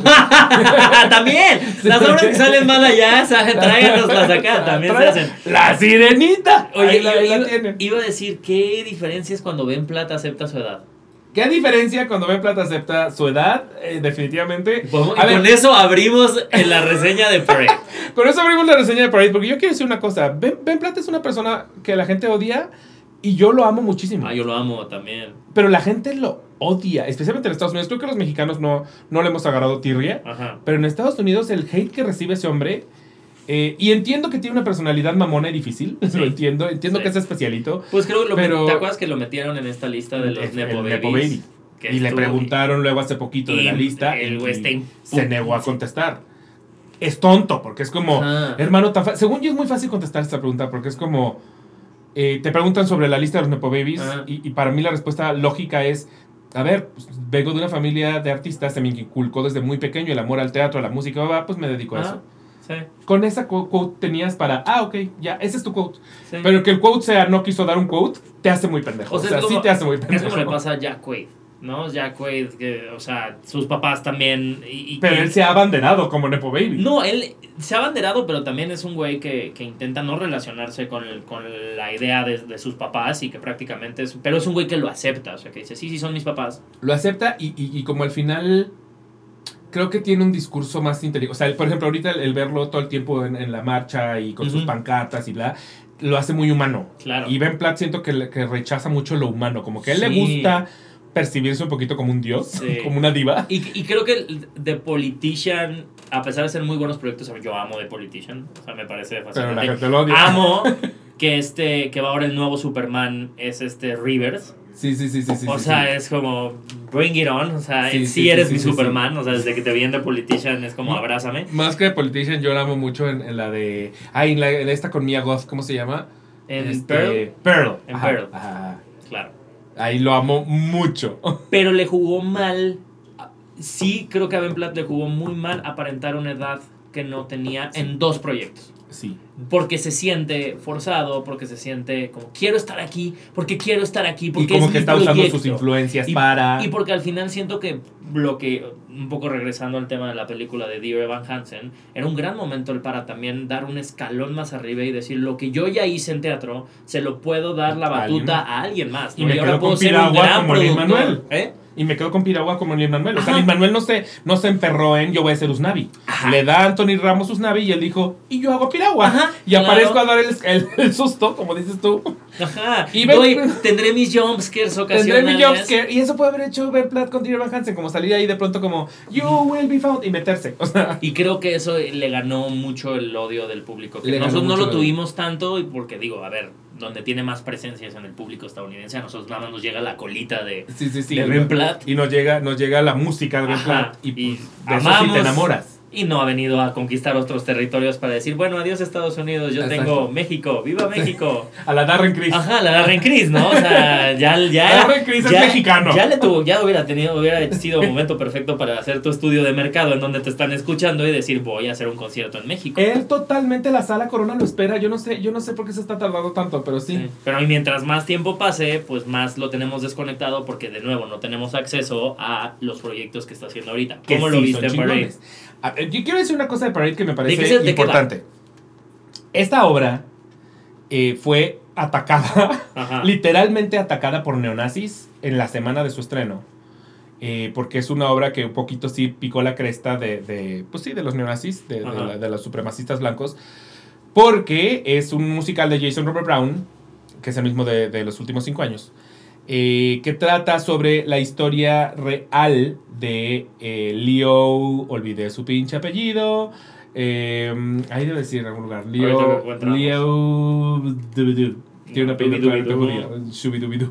Ajá. Eh, bueno, este, este ser humano era dueño de una fábrica Leo Frank. Leo Frank, Leo Frank y su esposa. Eh, él, es, él es dueño de, de una fábrica, no me acuerdo en qué ciudad de Estados Unidos, pero es una ciudad, creo que Georgia, una de estas ciudades como más tirándole a, a sureñas y por lo tanto eh, más influi- influidas por el pensamiento blanco. Entonces es una ciudad racista, tanto con negros como con judíos. Eh, y está además situada en una época eh, recién terminada la, la guerra civil. Entonces él es dueño de una fábrica y de pronto una niña es como de 13 años. No, un poquito más grande, puede que sea un poquito más grande. Sí, unos 13, 15 años. Es asesinada en la fábrica. Ok. Eh, y la fiscalía, o sea, empiezan a, a investigar el caso y la fiscalía mueve todas sus influencias para que para empezar a comprar testigos y que acusen a Leo Frank de haber sido él el que la violó y la mató. Lo empiezan a acusar un poco de ser pedófilo. Incluso hay, hay una canción que es fuertísimísima donde hay tres, tres chavitas que, que pasan a testificar que están compradas por, la, por la fiscalía ajá. y las chavitas están cantando canción, la, la canción que es hermosa porque aparte se van un poquito como en, como en Pretty Women, se van sobreponiendo Ajá. una sobre la otra y van cantando como de este güey me llamaba a su oficina y como que me decía que estaba bonita y como que, o sea, como que lo hacen, lo empiezan a crear un monstruo para que la sociedad que en ese momento se enteraba de, de qué pasaba en los juicios por periódicos, o sea, Claro. de, de extra, extra, Leo Frank es un pedófilo, eh, pues la sociedad lo empieza a odiar, a odiar, a odiar, al punto en el que lo, lo, lo encarcelan. Todo esto sí pasó en la vida, o sea, Leo Frank existió. Este, lo encarcelan y eventualmente empiezan a descubrir como lo- la enorme cantidad de huecos que hubo en el juicio. Y que es como, ah, esto no, esta persona no estaba ese día, esta Sí. persona ya había dicho en, en, en antiguas eh, testimonios que no había visto a este güey y luego cambió su testimonio. Entonces empiezan como a meterse eh, para descubrir que en realidad no hay suficiente evidencia, Evidencia. Para, para tener condenado a este güey. Este güey está encarcelado. La esposa es la única que sigue a su lado como, como creyendo en él. Eh, y él todo el tiempo le dice, porque ella le dice, no entiendo por qué te están haciendo esto. Y él le dice, porque soy judío. O sea, soy, soy el easy target. En ese momento no van a atacar, porque la otra persona que hubiera podido ser culpable, según la fiscalía, era una persona negra. Mm. Pero recién salidos de la guerra civil dijeron, ahí nos metemos. De- Ajá. Entonces, como no nos metemos Sí, ahí, pues nos vamos con el siguiente chivo sí. expiatorio, que es judío a huevo. Claro. Entonces él todo el tiempo le dice es porque soy judío. Y, y en, en la historia de literal de Leo Frank, eventualmente, en, en el musical pasa un poquito distinto, pero en la historia de Leo Frank eventualmente le dicen, ok, no tenemos suficientes herramientas para, para encarcelarte. Después de, de que él pasa un ratote en la cárcel, lo sacan y la gente lo, lo mata, este, lo linchan. Wow. porque ya habían provocado tanto Ya, odio claro, en la gente que la gente dijeron, no, no te perdonamos, hijo. Y entonces la misma gente lo, lo, lo acaba matando. Eh, y entonces lo que pasó muchos años después, ya esto no, no hablando del musical, pero es que en efecto en le- la gente siguió investigando la historia de Leo Frank y fueron a dar con, con el que aparentemente es el verdadero asesino y era un hombre blanco. Eh, y entonces justo el día del estreno de Parade se paran los neonazis afuera de- del, del Del teatro a aventarle cosas a la gente que iba entrando y a repartir panfletos diciendo "Ah, este musical te está tratando de convencer de que, de que fue un hombre blanco el asesino cuando que en el musical de hecho ni siquiera lo, lo Sí, pintan no, así no porque acaba, acaba cuando En el muere Leo. Frank. Ajá. Eh, ya no te pasa lo que sucedió en la historia real después. eh, pero los neonazis están muy ofendidos porque, como un. ¿Cómo? ¿Cómo ahora vamos a, a- a mitificar al judío asesino cuando en realidad no? O Vaya, sea, qué sorpresa. Fue, hombre, fue el hombre blanco. El hombre blanco, probablemente sí, pedófilo. En su sección favorita, ¿quién lo hubiera pensado? ¿Quién lo hubiera pensado? Presentamos a otro hombre blanco violador. Exacto, ¿no? violador y asesino. Eh, y el musical es hermoso en su, en su visión. Es, es muy denso y es al final del día un tragedión. Y, y o sea, qué, y qué denso también es que llega en un momento en donde las fake news están como a la orden del día, en donde la, o sea, de nuevo también ya estamos entrando en como este oscurantismo también de la información en la era de las redes sociales, Sí, donde sí, tienes sí, aquí cómo se entera la gente, ¿no? Hay un medio principal que es el interlocutor entre la sociedad y el juicio, que son los periódicos y cómo los medios lo transforman y ahora estamos, o sea, qué cabrón que justo un musical como Parade esté ahorita... en- en- ¿Cómo le está yendo? Le está yendo bien, pues es que es Ben, Ben Platt. Yo honestamente creí que no iba a conseguir boletos, porque te digo que, que fue la, la obra que no tenía preparada. Ajá. Entonces sí fue la obra que dije, ay, a ver si consigo y para matiné. Para la noche seguro Sí, era sí. imposible, pero dije, para matiné igual y sí, y sí alcancé consiguiendo, y ni siquiera fueron tan caros. Porque yo teniendo la... la yo había querido ver Dear Evan Hansen cuando estaba Ben Platt. Y era imposible, era, Ah, sí. era imposible, e imposible, impagable. O Sí. sea, Ahora impagable. es imposible ver Entonces, ¿cuál- Evan Hansen. Ahora, ahora sí, es imposible. ahora sí Evan. Sí. Ahora puro bootleg. Este, pero, pero con Parade dije, puta, no, no sé, me van a volver a meter, me van a volver a sentar Joana este, con, con el precio. Y no, muy decente el precio. La verdad es que me salió muy decente. Vi- la vi en un lugar perfecto. Eh, pero lo que iba a decir es que, eh, que justo lo, lo que, lo que estás diciendo, o sea, como también como la, la manera en la que los crímenes y la, y la nota roja de pronto la, la asociamos con, o se asocia directamente con la política, o se usa Ajá. directamente con la política para entonces Sí, no, manipular no. ciertas cosas. O sea, ahorita que pasó lo de Jalisco, es como, qué casualidad que esto lo manejas de una manera, pero otros asesinatos los manejas de otra manera. ¿Por qué? Porque Y funciona. que todo es político, o sea, al Todo final es política. todo es política, o sea, todo está Todo es relacionado de alguna manera o para instrumentalizarse Entonces, en como realidad, ni la verdad ¿no? ni siquiera es verdad. La Sí. verdad es una estrategia. Ajá. Y eso es, lo que dejan de muy claro. marketing Es lo- política. Lo, dejan muy claro en Parade. O sea, Wow. es la verdad no existe. En realidad, Sí. todos, todo, porque hay muchos personajes, no Que solo al el final fiscal. lo que dices que tiene Leo Frank, ¿no? Que todo el tiempo está diciendo, pues es que yo era el target, el más fácil a ser targeteado, ¿no? Y es muy triste aparte el, el- el- la, la manera en la que Ben Platt construye al personaje, porque al principio obviamente su primera reacción es como decir yo no hice nada, porque Ajá. aparte es un güey arrogante, o sea, Leo. Frank no es forzosamente un güey que te pintan desde el principio como, ay, te va a caer cabrón, es un héroe, no, No. el- es el güey que es dueño de una fábrica, que está tan metido en su trabajo que casi no pela a su esposa, por eso de hecho se acaba reivindicando con su esposa cuando, cuando se da cuenta que la esposa es la única persona que se queda con Ajá. él, porque en güey, era un ¿no? poquito rico Ajá. MacPato el güey, en realidad. Este. Y, y, y ya se me fue lo que iba a decir. y, y, ah, y en, en- algún momento, digo, que, que lo empiezan pintando como arrogante y, el, y inicialmente su reacción es decir, ¿qué pedo? Me están, me están Sí. aventando esto encima que definitivamente no hice. Y luego es muy triste que en algún momento te das cuenta que él solito dice, no voy a poder contra esto, o sea, ya me ganaron, o sea, ya me, me tienen agarrado y ya ni siquiera lo está intentando, la que lo está Sí. intentando es la esposa. Y la esposa es por, no nos vamos a mentir, no sé qué, y a él ya lo ves con, abs- con un absoluto. De hecho, es muy fuerte que el intermedio sucede justo cuando le dicen, eh, te declaramos culpable. Sí. Y en ese momento se sale todo el, el- el elenco y dejan solo a Ben Platt sentado en, en la mesa, que ya es como la mesa de la cárcel. Y durante todo el intermedio lo estás viendo a él ahí. Que creo que me parece un, muy, un gran discurso de, de la manera en la que somos la visión de, o sea, Ajá. nosotros somos nosotros viendo viéndolo, porque somos Sí. nosotros, los, so- o fue la gente la que lo puso en ese lugar, Claro. o sea, la visión de la gente. Claro. Eh, y el hecho de que ya lo ves ahí como absolutamente Y que el- y que el- rendido y de me iba a pasar. Como o sea. el, el sinónimo del espectáculo, ¿no? O sea, al final es estás en un intermedio donde la gente se va a parar, va a ir al baño, va a ir por a comprarse algo de tomar y, y quieras o no, ahí está la, el, el enjuiciado. ¿no? El O sea, enjuiciado, que eso pasaría está. en la vida real, ¿no? O sea, nosotros Pues continuamos con en nuestra Twitter, vida, exacto, en Twitter lanzamos un tweet de, ah, este pendejo, Sí, ah, y luego vamos y compramos nuestro café Starbucks, exacto. y, no pasó nada y, y uno no está bien nada. divertido y luego llegas y vuelves a... Entonces está bien padre que hagan eso en el intermedio, como que dice mucho de, interesante, oh, hacia dónde quiere hubiera Está- gustado está- mucho verla. Está padre, está muy bien cantada y, y lo que tiene es que eh, la dirección es bellísima porque no... No hay escenas como habría en un musical como de te pintan la escena de, sino todo el tiempo es el juicio. Entonces lo que está sucediendo es que a partir del juicio de pronto meten a ciertos personajes que recrean ciertas cosas dentro del mismo juicio, pero no estás viendo la escena suceder tal cual. Sí. Y eso lo hace muy interesante porque aparte uno podría imaginarse como, puta, voy a ver dos horas de un juicio, Ajá. pues es la cosa más de hueva del planeta. No es Ah, absoluto de hueva. Oppenheimer. Exacto, imagínate que dijeran Oppenheimer el musical. Ajá. Sí, Pues te imaginas que vas a ver una cosa densísima. Que sí es. Pero, pero la cosa es, no son gente sentada en un juicio con un Sí, juez ahí. no, canta- o sea, están pasando muchas cosas y, Claro. y el ensamble está usado de manera maravillosa.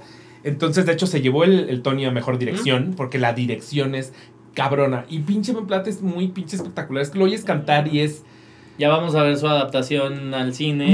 de. Parade, exacto. De Parade. Y ya había los neonazis parados afuera de Sí, Cinépolis, en sí, ya los vi yo también. batallando. Sí, ahí sí. estamos con Sound of Freedom. No, otra vez, ya después con esto, ¿cómo no? Ay, no. Y es de estos musicales que pues es triste, es triste porque un, por un lado es una historia real y por otro lado pues no es el musical que sales y dices, No. qué bien me siento conmigo mismo, No, ¿no? Si no sales pensando como de en la sociedad.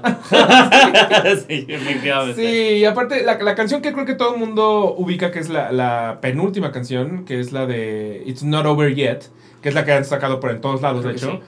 Es muy triste porque es la penúltima canción y es como el momento de esperanza que en el que están cantando eh, eh, Leo y, Y Lucille. y- y Lucille, eh, como de, güey, te vamos a sacar, conseguimos sacarte, it's not over yet. Entonces una canción emocionante y de esperanza para que la siguiente escena te, el- te den el ay. chingadazo de sí, pero la gente lo mató. O sea, entonces es, es un musicalazo, la verdad. Originalmente este musical solo iba a dar poquitas funciones porque ni siquiera empezó en Broadway, empezó, si no mal recuerdo, en, no, no me acuerdo si fue en el Lincoln Center o en el... En, el, en uno de estos centers en los que hacen temporadas, Temporadas de dos, chiquitas. tres funciones, Ajá, o sea que es como casi un, un especial de, pero le fue tan bien que dijeron, bueno, lo vamos a llevar a, a Broadway. Y yo honestamente creo que en menos de lo esperado van a decir, cerramos no por otra cosa, pero porque siempre fue pensada para hacer algo cortito. Sí. Y porque gente como Ben Platt no va a estar ahí Todo muchísimo tiempo. tiempo. Entonces, si tienen oportunidad de verla, Sí. verla, porque quién sabe cuánto va a durar. O sea, yo ni siquiera puedo asegurar que el año la termina, no, no, no creo. O sea, creo Qué que, interesante. O sea, creo dan que ganas Parade puede, sí, de sí, hacer un viajecito. Da ganas de hacer un verla. viajecito para verla. Sí, pues sí vale mucho la pena y me da mucho gusto Sí. haberla escogido. Yo, yo creo que por ti tengo de esa no. cultura de. O sea, siempre he querido sí hacer un viaje solo para ver obras. Ah, eso es lo que yo, esos son mis viajes. Sí, sí. yo, no, yo no paseo. O sea, Sí. voy a Uniqlo, a veces a Urban Outfitters y teatro. Y teatro. A, la Disney Store de Creo Times Square. Voy a hacer eso en algún momento. Mm. Tengo muchas ganas de irme a- así, un viajecito que sea solo nada más a, a ver A ver obras, teatro. A ver teatro. Y está padre cuando vas en fin de semana porque entonces entras a la matiné, sales de la matiné, te da tiempo para comer y luego regresar Y luego a otra hora. Porque aparte Ajá. tampoco da tanto tiempo. La, de la matiné en realidad sales a las 5 de la tarde por ahí. Y la siguiente obra va empezando por ahí de las 7. O sea, es voy a agarrar Una un pedazo de pizza y me meto a la siguiente. Entonces está bien. Y, Y la otra, Shooked, es un musical muy pinche inesperado. Honestamente, yo no sabía a qué chingados iba. O sea, Ajá. De entrada había oído hablar poco del musical y luego te metes a la página y te dicen, es un musical sobre maíz, sobre corn. Y es como, literal no te explican ningún pinche lado nada. O sea, Nada. es como, this is about corn. Y si ven el playbill, el póster es un maíz. O sea, no se sabe otra cosa más que trata de maíz. Y luego entras a la obra y trata de maíz. y sí, Trata Y un sí, chingo de maíz, y pero hay maíz. puta qué divertida obra. Sí. O sea, es boba a morir. Es una comedia. Yo no, o sea, de, de esas que te duele la panza de reír. Eh, es muy tonta, es muy, muy tonta.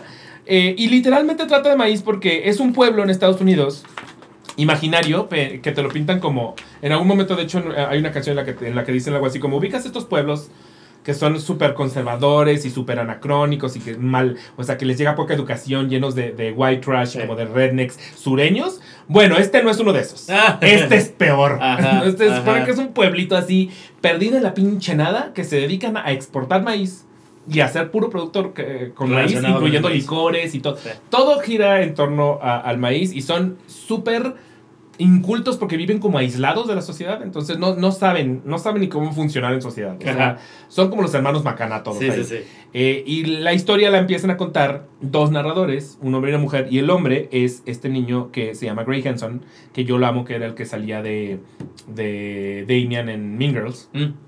O sea, si escuchan el, el cast álbum de, de Mean Girls, la voz es de Gray Henson. Este, y él es el narrador. Son ridículamente cagados los dos narradores. Y, y pues te empiezan a contar como esta historia de, pues entonces en este pueblo va a haber una boda.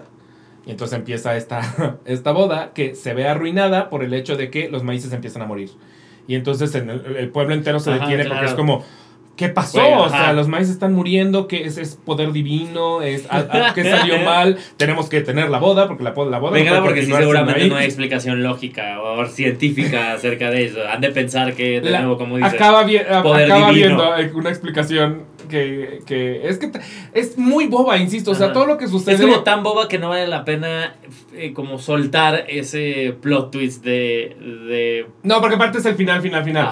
Es, es tan boba que la ponían a actuar mopeds, así. O sea, así, así es simple y sencillo. Pero los actores que lo actúan lo hacen, lo hacen muy cabrón. Ajá. Son muy chistosos. Son muy, muy chistosos. Y las canciones están perras. Y es música country. O sea, es Ajá. más bien, está inspirada en música country. No es música country como. O sea, no es, no es Willie Nelson, Sí, pues. sí, sí, pero, pero tiene mucho de música country. Y uno de las, de las actrices es esta eh, Alex, Alex Newell. Ah, este, Ya sé que sale de Lulu. Y tiene una canción sasa, la hija de la chingada. no, es que una aparte la cabrona canta... No, no, no, no, no. ¿Cómo canta? O sea, ¿Cómo canta? Y además es muy cagada. Sí o sea, recuerdo que vi las imágenes de Shook. O sea, sí, sí vi las y vi a Alex Newell y dije, Y- "Debe- y- y esto debe estar muy cagado. To- a ella le toca ser como el personaje más inteligente. Entonces, Ajá. digamos que es como, como la, la única que tiene la posibilidad de ser como sarcástica y cínica y como de burlarse de otros, porque es la única que se da cuenta de qué está pasando. Todos los demás son Ajá. tetísimos. y entonces lo que pasa es que la que se va a casar, que me recuerdo mucho a Ellie Kemper, no se llama, no es Mm. Ellie Kemper, de hecho no sé cómo se llame, eh, pero, pero, Pero ¿cómo, vamos, cómo Ellie se llama? Macy, es que es Macy. Caroline Inebi, puta, Inerbichler, no mames, a esa era alemana. Este, ella es la, la, la protagonista, me recordó mucho a Ellie Kemper, y ella dice, tengo que ir afuera, o sea, al mundo exterior, a descubrir qué está pasando con mis maíces. Tengo que tener un doctor del maíz. Del maíz, ajá. En su cabeza existen los doctores del maíz. Y entonces va a Tampa, en Florida, y se encuentra, se encuentra un con lugar un muy referencial, ¿no? Elige- ajá, y hay, es un, hay un maravilloso número que se burla enormemente de Tampa. O sea, Ajá. literal, cuando llega a Tampa, todo el número es como Tampa. Y to- todas las cosas ñeras y corrientes que parecen estar en Tampa, todas las sacan. y se topa con un estafador que se hace pasar por doctor del maíz. O sea, Ajá. se da cuenta que esta niña es bruta y dice, ay, Pues la a puedo engañar fácilmente. Ajá. Y entonces ella le dice, pues vente a mi pueblo para salvar a los maíces. Eh, y él se da cuenta que en el pueblo hay unos minerales que a él le convienen vender. Típico estafador que es como, oh, pero hay piedras Sí, preciosas y estos, ajá. y estos Y ingenuos Estos no lo idiotas saben". no saben ni siquiera que existe esto. Y es la clásica historia que en algún momento como que el villano se va dando cuenta que ese pueblo es súper entrañable y acaba, acaba sintiéndose culpable consigo mismo. De hecho, nunca te lo pintan forzosamente como un villano, porque también, también él es muy cagado. Pero... Pero esa es la, his- la historia, es esto. O sea, están tratando de rescatar el maíz que está muriendo en el pueblo. Eso es la pinche historia. Me urge. Pero cómo ríes, es que todo es Me pendejo. urge. To- o sea, es diálogo tras diálogo de pendejada tras pendejada tras Me pendejada. acordé mucho de Something's Rotten. No, es Ni siquiera, mucho más boba. más mucho. boba, o sea, Porque sí, Something me Rotten acordé, era ajá, witty, era witty, inteligente, era como, tenía un humor como muy ingenioso, este, que a partir, a- aparte era ciertamente intelectual, o sea, Sí, Something muy- Rotten era como, tiene chistes tienes muy que saber qué es Hamlet para Sí. reírte de la canción Omelette. Sí. O sea, Claro. Y, y es, es, es, ele- es elevadillo. Este es el, el humor menos elevado del mundo. Aunque se hacen muchos juegos de palabra. Hay muchísimos juegos de palabra. Justo esta, por ejemplo, traducirla sería una pesadilla. Porque todo el tiempo muchos de los chistes giran en, to- en torno a Te siento Joana, ya sabes. Ajá, pero en versión sí, sí, inglés. sí. O sea, que funciona solo oído en inglés. Que lo que están diciendo es como, ah, sí, mucho doble sentido, mucho juego de palabras. Eh, entonces, yo la disfruté un chinguísimo. O sea, de verdad llegué ahí pensando, ¿qué voy a ver? O sea. Casi que fui por Alex Newell. O sea, como que dije, a ver, el hecho de que esté Alex, Alex Newell en el ya le póster, da un. me dan ganas de verlo porque aparte yo nunca he visto a Alex Newell en vivo y dije, es una persona que admiro, que sé que canta perrísimo. Si voy a gastar mi dinero, prefiero que sea en Alex Newell que en otras personas. Ajá. Entonces lo gasté en él, en ella, en ella. Y entonces llegué y fue como, ah, no mames, me la estoy pasando muy cabrón. O sea, llegó el intermedio y mi novio y yo como, ¿qué es esta maravilla? ajá, o sea, ajá. ¿por qué estamos riendo tanto? Qué gana. Si me hubiera gustado, si me hubiera gustado, mira, hacer Shook y hacer Sweeney Top. Para Sí. tener algo pesadón Mm. y algo ligerón, ¿no? O sea, creo que tú también tuviste ese balance, ¿no? Ese algo, es un gran balance. algo exacto. ligerón y algo más, más Exacto, pesado. si, si lo que quieres justamente es como aligerar y además obviamente es un poquito más barata porque no es una gran producción, o sea, a diferencia de, de, de pinche Some Like It Hot, que son 30 bailarines y números de tap y la chingada, estos son como cuatro, o sea, literales en la escenografía creo que nunca cambia. Ujú. Eh, y los actores son básicamente los protagonistas. Hay como cuatro de ensamble. Es, una, es más tirando la medianón. Súper. Entonces no es tan caro y además no es forzosamente. Porque luego tenemos en la cabeza que Broadway, todos los shows en Broadway son enormes, todos son Moulin Rouge. No, no todos son Rouge. No. O sea, la No. realidad es que un Kimberly Akimbo, un Shoot, Sí. se van a, a lugares más medianos o Que incluso Kimberly chicos. Akimbo, que ganas me quedé también de. Uy, es de. Es que igual por fechas a mí ya no me quedaban. O sea, al final era tuve que elegir Sí. una y fue Y Todd esa porque voy a lo seguro. Sí. No creo que mi novio me vaya a aplicar el. Bueno, ya nos podemos ir, es que me estoy durmiendo. Sí, sí, Entonces dije, sí, no, no, no, favor. no, no te duermes con No. Kimberly Akimbo. Pero ¿sabes qué me pasó hace poco? Que un amigo me dijo, oye, quiero ir a. va- voy a ir a Broadway, ¿cuál me recomiendas? Y yo, ah, Kimberly Akimbo. Le dije, pero es como más chiquita. Y me dijo, no, no, porque voy con mi novio y él espera ver grandes espectáculos. Entonces le dije, ah, no, entonces Kimberly Akimbo, olvídalo. porque Sí, no. Shook no son eso. O sea, no, no pretenden llenarte el, el ojo como Pokémon, o sea, de. Sí, o sea, yo todavía te, o sea, todavía es este tema donde todavía no está, creo que listo. O sea, si yo le dijera vamos a ver dos, y sería como, y aguántala, ¿sabes? Ay. O sea, ya fuimos a Broadway, ya hicimos una cosa, ¿no? O sea, como, y, y creo que eh, creo que ya cuando sí te aguantas cuatro obras, como dices, o Ah, cinco yo me aviento obras, 5 6, sí, yo Ajá. sí, sí, sí. o sea, sí dices, bueno, el propósito del viaje es este. ¿no? Y, y de O verdad, sí, mucha gente además quiere ir a, los grandes shows. O sea, sí, sí le interesa el And Juliet. O sea, que al final salen fuegos artificiales. bueno, ¿sabes? en Juliet O sea, sales, ¡ya! sales extasiado. o sea, Sales extasiado y con bueno, o porque sea, esa la vi en Londres. Exacto, sales extasiado y sales, sales con, con, con pinche. Y de última hora, o sea, porque también iba a conseguir boletos para Six y justamente los que ya había apartado me los ganaron, o sea, en ese momento y ya no encontré para la función de ese día y fue Pero caíste en un muy buen lugar. Caí en un muy buen lugar. Y digo, Six también a es maravillosa y también es un fiestón. Es otra que también es dentro de lo Que chiquita la- que es, es Que espectacular. la que me dijo mi comadre Ricardo, Peral- Ricardo Peralta Torpecillo, Ajá. que no fuera a ver la de Britney Spears. No, Once Upon a One More Time, no. No. Es todo y lo le que- tenía unas ganas, o no, sea, quiso yo- ser Anne Juliet y no lo logró. No lo logró, en absoluto. Ajá. No, no, esa no, esa no vale la pena ir a verla. Pero, pero, y justo yo prefiero, o sea, es- para mí es como, si te vas a aventar a ver Once Upon a One More Time, mejor ve a una Shook, Ajá. que no es eso y no la tienes forzosamente en la cabeza, pero es mil veces mejor y te deja mucho más y está mucho mejor actuada y está mucho mejor cantada. Las canciones de Shook son perrísimas, de verdad, busquen el cast album, ya está en Spotify. Ajá. Es, o sea, es- la manera que cantan estas personas, pese pese a que están cantando pura pendejada, no es, no es tanto como Avenue Q, o sea, no es como que Sí, las no, letras no, son tontas. De hecho, las canciones son lo que más se toma en serio de la obra, los diálogos son muy, son muy tontos, eh, pero están cantadas perras y a mí me encanta además que hemos llegado a este punto en el que los musicales también pueden ser country. O sea, eso Sí, me claro. gusta, o sea, que es como, antes teníamos muy claro que los musicales eran jazz hands. Ajá. Y ahorita es como un musical country, ¿por qué no? Sí, nos podemos salir del género, sí. Salgámonos de, de- de- del género, hagamos Oye, y sea. iba a decir algo, ya que, que casi ya va a llegar para el- toda la audiencia que a lo mejor no la alcanzó a ver, eh, viene el cast recording, pero live recording de Waitress, ¿no? ¿O ya salió? Eh, No, el, el, el cash, el O live sea, cash el- no, wait, el que es de Sara el Bareilles. que es Ah, no, es que lo que pasó con ese es que estrenó en el Festival de Tribeca y no tiene distribución. Pues tú, tú háblale a Cinepolis, tío Cinepolis, tráela. Porque que lo que pasa con esos, con esos, Sí, eh, decir, ¿eh? con esas grabaciones es que eh, las sacan pensando en que ya tienen dónde distribuirla. En específico, en, en Estados Unidos fue, va a salir en Tribeca, luego la, la, la proyectaron en Times Square. Entonces como que la sacaron con, con un propósito, pero la cosa es no la pueden mover fuera si alguien fuera no dice levanto la mano Sí, y yo la traigo. Para traerla. Ese es el gran problema. O sea, justo si aquí lo trajeras Cinepolis o Paramount Plus Ajá. o entonces sí se mueve, pero el problema es que mientras nadie levante la mano, pues ahí está, sí existe. Man, Deberíamos hacer una petición pública Deberíamos para hacer traer una petición pública.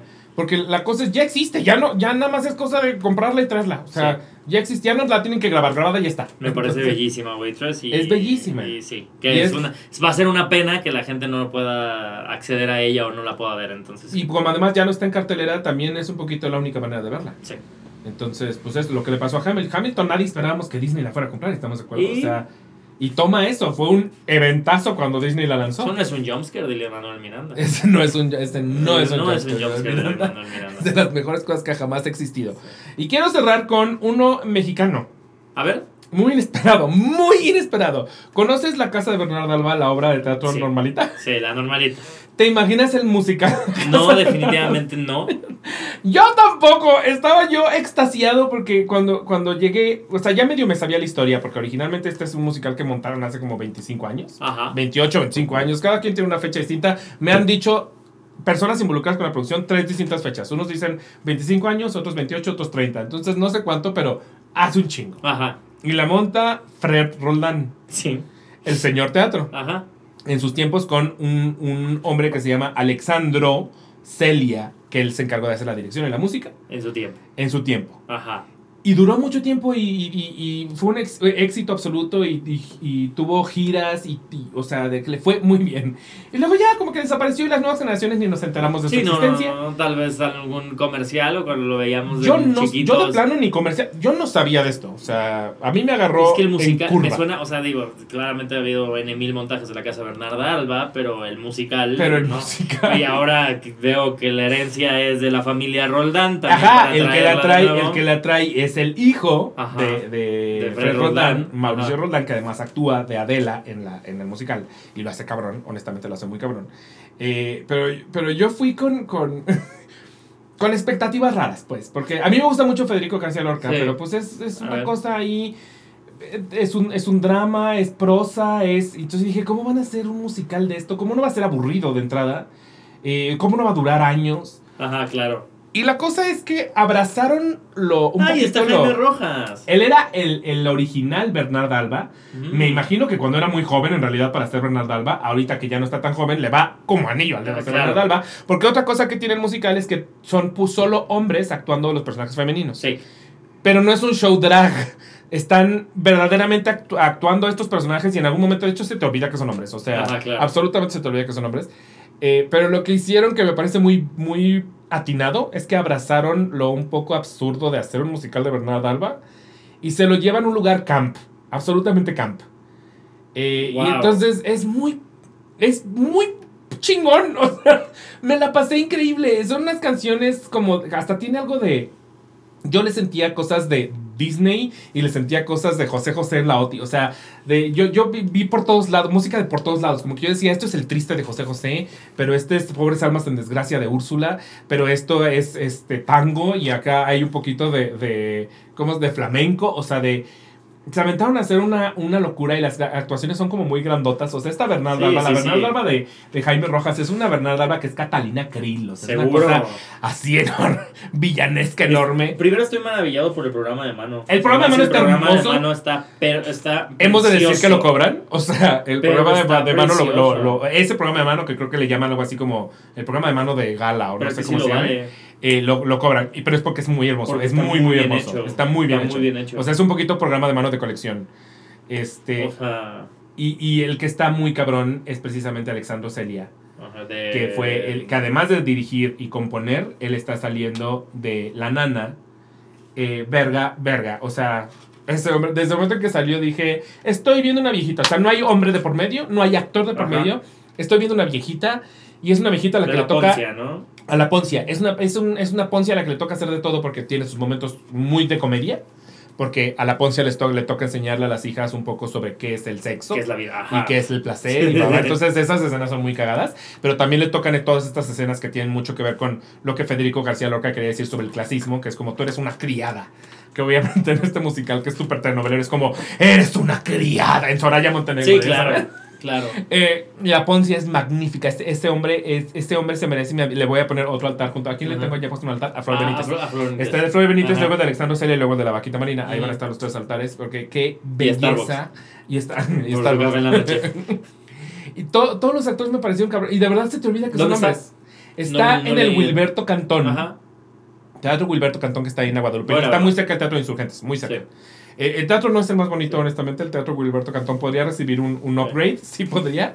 Pero está perfecto para este musical. Y, Sí. la, la escenografía es una cosa gótica grande, Sí. o sea, como muy imponente, como que pusieron una cruz gigantesca así en el techo. Que si ustedes conocen el, el texto original de, de Federico García Lorca, él pide en el texto que sea blanca. Y van cambiando los tonos de blanco conforme van acercándose a los actos. El primer acto, segundo, tercer acto, todo es blanco y es más tirando la manimal- minimalista de que dijeron, ¡Ja! No. No. Ni madres, hicieron una cosota así de la sí, cruz gigantesca y todo gótico y rejas y en algún momento se caen los pilares y, o sea, hicieron una escenografía. Pero eso me encantó, me encantó Me mucho urge. que dijeron, güey, si vamos a hacer un pinche musical de Bernardo Alba, vamos a irnos con Mejor todo", que el usurpador el musical que Es que yo nunca vi El Usurpador, el musical. tampoco. Hay que juntarnos para ver los No le digan a la estrada, no le digan a la estrada, ¿eh? No le digan, no le digan. No le Está a entre nos- esto entre nosotros. Es de nosotros. Esto se queda No vi los usurpador Vamos a musical. hacer una watch party. Eh, vamos a de- una watch vamos a party. una watch party de los Pero justo, si me dices, un, la usurpadora el musical, lo primero que pienso es no te lo tomes en serio. O sea, Ajá. vete lejos. A lo camp. Vete a lo camp y lo hazlo camp, pendejo. sí, sí, o sí, sea, sí, sí. Porque entonces es la única manera de disfrutarlo. Si yo veo que estás verdaderamente tratando de ser usurpadora, a decir como, oh, nomás no te salió. O sea, lo- lo- ahí sí tienes que abrazar lo kitsch, lo camp, lo todo. Y eso es lo que hace el musical de Bernardo Alba, que dice como... Güey, vamos a tener esta pinche canción con una Bernarda Alba acá en Úrsula, o sea, Claro. en pobres almas en desgracia Voy a verla. Voy a verla. Grata, grata, grata sorpresa. Y toda la gente con la que he hablado que ya lo ha visto me ha dicho exactamente lo mismo. Como de, güey, llegué sin expectativas o tirándole expectativas bajas y Ajá. salí como, ¿qué es esto? Y tiene números bailosos increíbles. O sea, tiene números de tango, tiene números de, de flamenco. El número con el que cierra el primer acto es Estuve en Juventud en Éxtasis. pinche cobongo de diversión, ¿no? De juventud en éxtasis, sí. Juventud en Éxtasis. Sí, sí, o sea, los números bailables también fue, eran como, aparte para todo usan abanicos, o sea, lo comía, muy, muy Bernardo Alba, Sí, pero los usan, los usan muy bien dentro de la pinche coreografía, tanto de las canciones como en momentos hablados, porque no falta el momento en el que es como, pero es que ella, voy a poner un ejemplo que no sucedió, pero Sí. no es virgen y todo el mundo conoce unos abanicos. Sí, claro. Entonces tiene esos momentos deliciosos, remates, esos remates. Que literal los remates de pronto son el abanico o las sábanas, porque todo el, todo el tiempo Sí. están eh, tejiendo las sábanas. No, no tejiendo, como si se están Eh, bordando. Bordando, ajá. Bordando las sábanas, también hacen mucho con las sábanas, como se tapan la cara, las levantan y bla. Y me gustó mucho que, que, que incluso estos objetos se vuelven como parte del, del movimiento y del, del re- lo que hago es decir, el remate. O sea, de- urge, sí cierran con el, aparte que se oye el tra. Sí, es un punchline, o sea, Es un es- punchline. está- este tiene un timing como muy preciso. La voy a ir a ver. Mucho más inteligente de lo pensado y qué bonito cantado todo. O sea, todos los que salen, hay varios alternantes, pero Jaime Rojas canta espectacular. Ah, no, es que Jaime Rojas siempre. ¿Qué pedo como canta Jaime Rojas? Y Mauricio Roldán canta espectacular. Y todos los demás que oí, a los que a mí me tocaron, todos estaba yo de, qué bonito cantan, qué bonito bailan. Sí. O sea, estaba... Porque yo no conocía a la mayoría de ellos, porque la mayoría, si ves el programa Sí, de mano, justo yo no los ubico de otros lados. Yo. A Carlos Rodea sí, porque Carlos Rodea está en todos pinches Sí. lados. Está en las meninas y está en sorpresas y está en todos pinches lados. Pero fuera de Carlos Rodea, eh, a los demás yo no, no, de los verdad, y destacable este programa de mano. es Destacable, gran programa de mano. belleza. Felicidades, Roldán. Roldán Fe- Producciones. Felicidades porque este programa de mano y las Está- fotografías que les tomaron. Las están fotografías están preciosas. perras. Sí, sí. O sea, sí. muy buena manera de, de, de llevar esto. O sea, Sí, sí, sí. voy sí, ir a ver. sí. La voy a ver. También te venden el abanico, por cierto. Si quieres, eh, si, si quieres tener un abanico como público, también te venden el abanico. Me urge. Todo es inteligente, perdón, pero todo es inteligente. Muy witty, Entonces, muy astuto. es astuta, Es es, una obra astuta. Esa es la palabra. Entonces, pues no quería dejar de hablar de ella porque, porque me sorprendió. O sea, como que siento que si habláramos de Anastasia es como. Digo, de entrada Eh. ya he hablado mucho de Anastasia y en segunda es como, claro que va a ser maravillosa. Pero Sí. justo quería hablar de una que es como, es que no, no la ves venir. Pues tengo No muchos pendientes todavía venir. teatro. Sí. Aquí, entonces voy a ir a ver la casa de Bernardo Alba. Ve a ver la casa de Bernardo Alba. Y esta, y es, es barata, eh, porque a comparación de musicales que ahorita están costando 5 mil pesos, esta, honestamente no sé cuánto esté costando, pero la cosa es, si tú vas a cualquier musical o a cualquier obra de, de los Roldán 220 y 440. do- ¿qué? 440, la droga, ¿qué? 220 y 440. 220 y 440 Ajá. son, 220 y O 440. 440 pesos. O sea, en- como en mezanilla, en orquesta, una Ajá. cosa así. Ah, bueno, 220 y 440, pero la cosa es, si vas a cualquier obra de, de los Roldán Sandoval, Ajá. Al final de la obra salen ellos a decir como si estás en esta obra y quieres comprar boletos para Bernarda Alba, hoy te salen en 80 pesos. Wow. Y entonces te lo venden ahí mismo, literal en 80, 100 También pesos. muy astuto. MP3. Muy astuto, de Muy B3, astuto. Claro, muy B3, witty. Muy, witty. Muy witty. Ahí tienes, Sí, sí, sí. Ahí tienes plan para tres semanas. Es, es que ellos no están manejando México porque no lo han intentado, pero Sí, podrían. sí, sí, sí, sí, sí. Pero la presidencia te juro que te la manejaría La mejor que yo el que está yo ahí. sí voto por Mauro Aldán para presidente, sí voto, sí. Y pues ya, esos eran los musicales de los que yo quería hablar y quería oír hablar de Sweeney Todd definitivamente. Y Ya, te, ya te tendré tu regalito y para que se lo enseñes a, a, a tu gente. Porque la perra del merch, a mí sí me gustan los regalos de las obras, me gusta mucho el merch. Soy muy Sí, pinche lo vi dije, esto es, esto es para Iván. Eh, eh, Ahora, siento que una vez que estrene el de México, deberíamos Hagamos, también. sí, me parece muy bien. 100%. Hagamos hagámoslo, eso. hagámoslo. Ok. Ahora, dime una cosa. eh, ¿Tienes algo que promocionar en qué andas?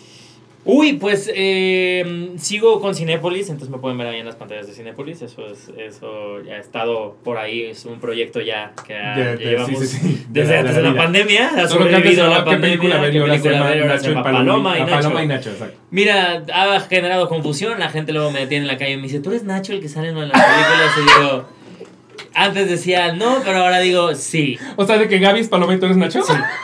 Eh, soy Nacho, Héctor o Bully como me quieran encontrar. Y ahorita también estoy en em, Entre Redes, que es un programa de Canal, Canal 11. 11. Vi que entró Germán Braco. Sí, sí, ahí anda Germancillo. eh, lo adoro. eh, eh, digamos que es como.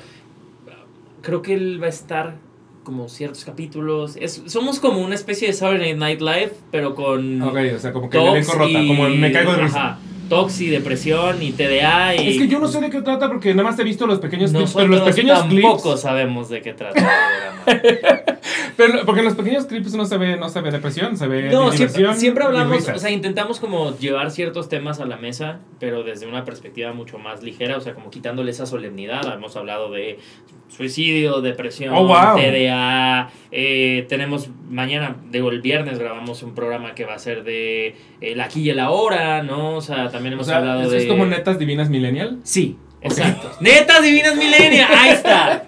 Ahí está, eso es entre redes. Gracias, Iván. A partir de ahora ya sabré cómo escribir. ya sabemos cómo escribirlo. Eh, y pues por ahora estoy en eso. eh, y sí.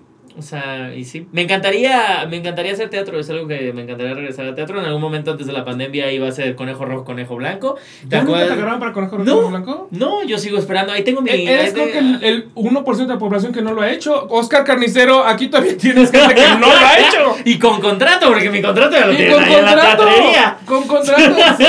Pero, y no la has visto, o sea, si la No, puedes todavía hacer, porque si la ves ya valió madre, Todavía la la puedes hacer. hacer. Todavía la puedo Ah, hacer. Entonces todavía no puedes hacer. Oscar Carnicero, sí te, sí te sigue faltando gente. Sí, te sigue Ya, faltando hombre. gente.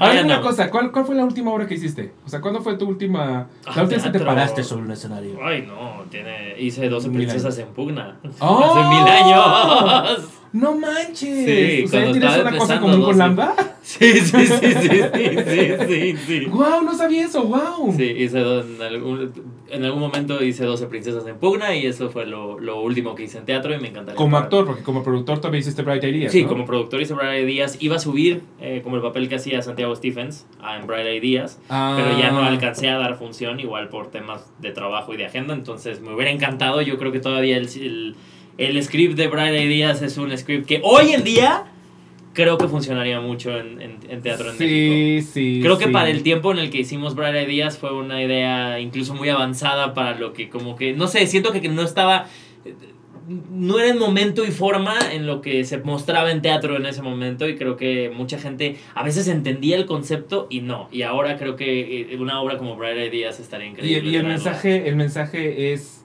pertinente. O sea, siento que per- perfectamente puedo ver el póster que diga así como Bright Ideas y abajo con los niños no. Hashtag con los niños no. Ajá, sí, Puta, sí, sí. Alguien por favor quiere pensar en los niños, ¿no? ¿Alguien O sea, quiere pensar en los niños? por favor quiere pensar en Por los favor, niños. por favor, sí. Sí. ¿Y producir obras ya no te ha vuelto a llamar? Pues por ahora Estoy muy pinche ocupado.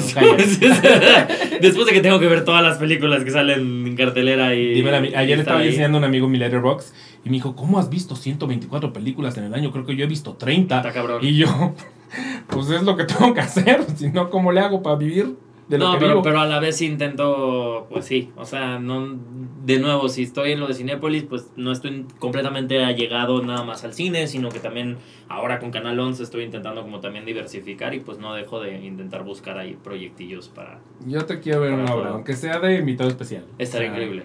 Una invitación. Y un conejo, no conejo rojo, por favor, sí, por favor, sí. ¡Ya! Sí. ¿Y tus redes? Soy, o sea, yo estoy, yo, yo estoy esperando que pasen ¿Y más, que pasen más temporadas para que empiecen, les empiecen a acabar los que ya la vieron. O sea, ya pasó Susana algún Moscatel y tú no. y No. En algún momento digan, oye, Bully, no la ha visto. Sí, exacto, sí, sí. Oye, Bully tú se ha aguantado, no fue a ver a la Morraliza que quería ver a la Morraliza. No fuiste a ver a Morraliza. No fui a ver a Susana porque quería ver a Susana. Ya pasó Lidia de OV7 por Ya ahí, tú todavía no. Ya pasó, estuvo Galavaro. Y yo dije, ya no Estuvo la alcancé a ver, Galavaro. No la alcancé a ver, o sea, yo me he aguantado. A todo el mundo le digo, no, bebé, no te puedo, no te puedo ir a ver a Conejo Rojo, Conejo Blanco. Yo tengo un contrato que el si que al rato lo que rompo, yo no sé qué vaya a hacer de mí. Sí, sí, sí, sí, sí. Sí, no la veas, no la veas, porque aparte como, como en- el que le toca hacer el experimento, creo que es un buen experimento para el que le toca hacerlo.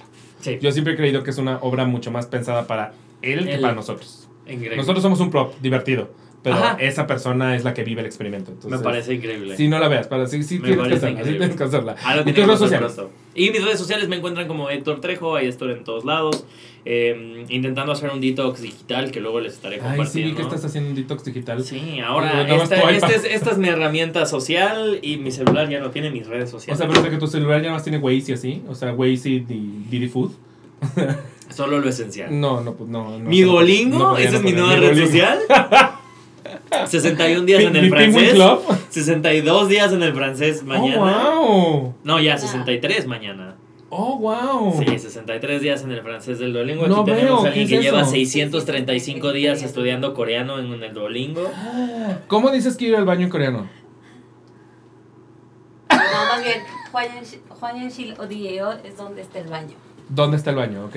Huay- Huay- Huay- YMCA. YMCA, Juan. MCA. Ah, ya, Pero sí, derecha. les recomiendo borrar sus redes sociales y No, instalar recomiendas esas cosas, no. No, yo no podía, yo no podía. No, no, no, no, no. No, pero no, fíjate, no. fíjate que sí me ha dado, creo que más espacio mental. O sea, de, Sí. tú, tú, tú me conoces de todos estos años y has visto como mi pasar por las redes sociales. Y Sí, sí, sí. creo sí, que sí, estar, como que haber sido pionero sí te deja un poco, o sea, como haber sido los primeritos que empezó, sí hubo un tiempo en el que tuve que... La realidad es que a ti te bombardean mucho más que a otros. Sí. O sea, yo las redes sociales no, no las vivo como tú.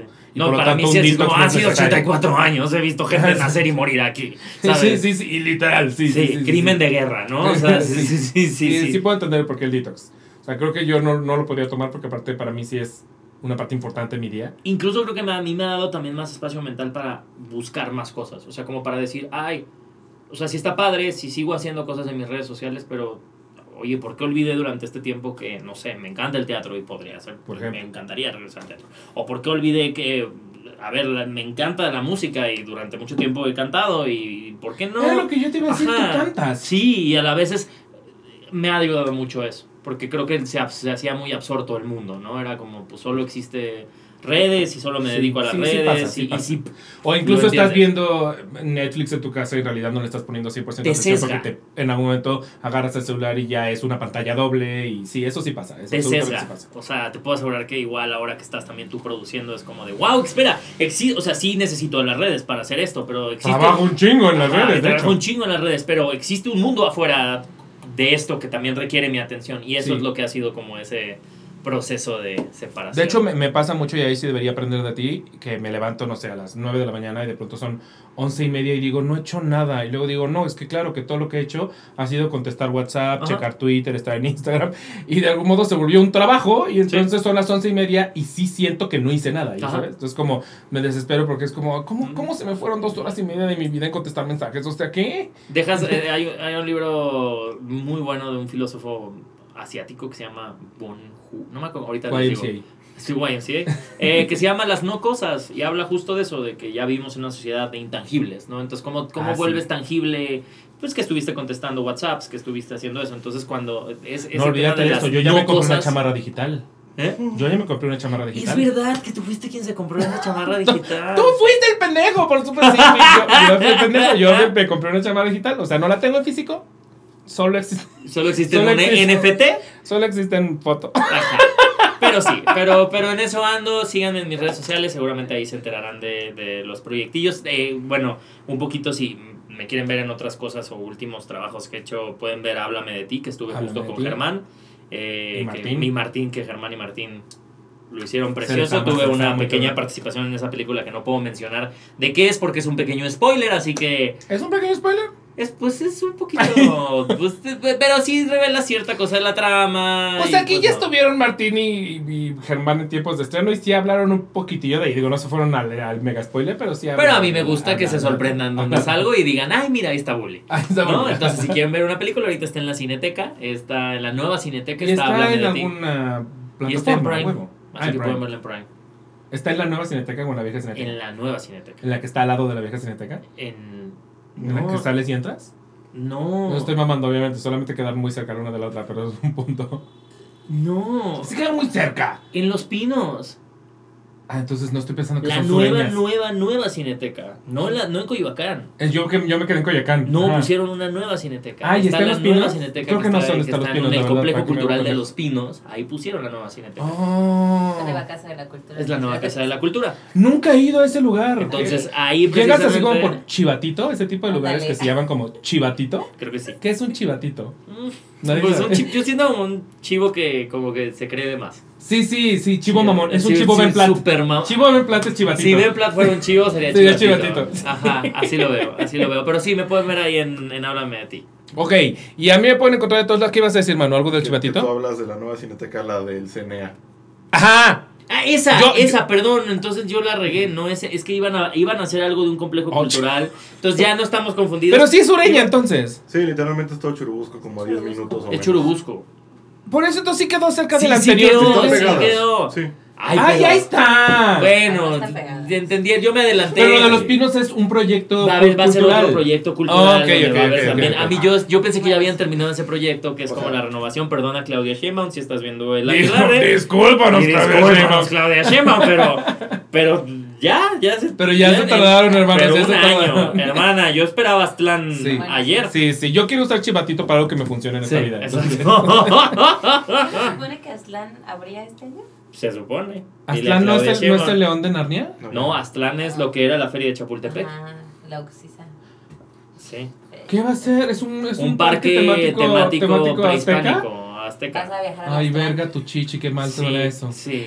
Sí. Suena terrible. Terrible. O sea, si van ustedes en el segundo piso ya pueden ver cómo Ya están armando Ay, pirámides y no, cosas así. no, suena como la malinche de Nacho Cano. Yo- pero yo juré que la nueva cineteca estaba justo en el complejo cultural de los pinos, pero no, sí tienen toda la razón, está en el CNA. Disculpen, vayan al CNA y ahí pueden ver Háblame de ti. Es una de las películas que está Está- abriendo a propósito del mes del cine mexicano, del día del Ah, el, cine el, el que fue ayer, el día del cine mexicano.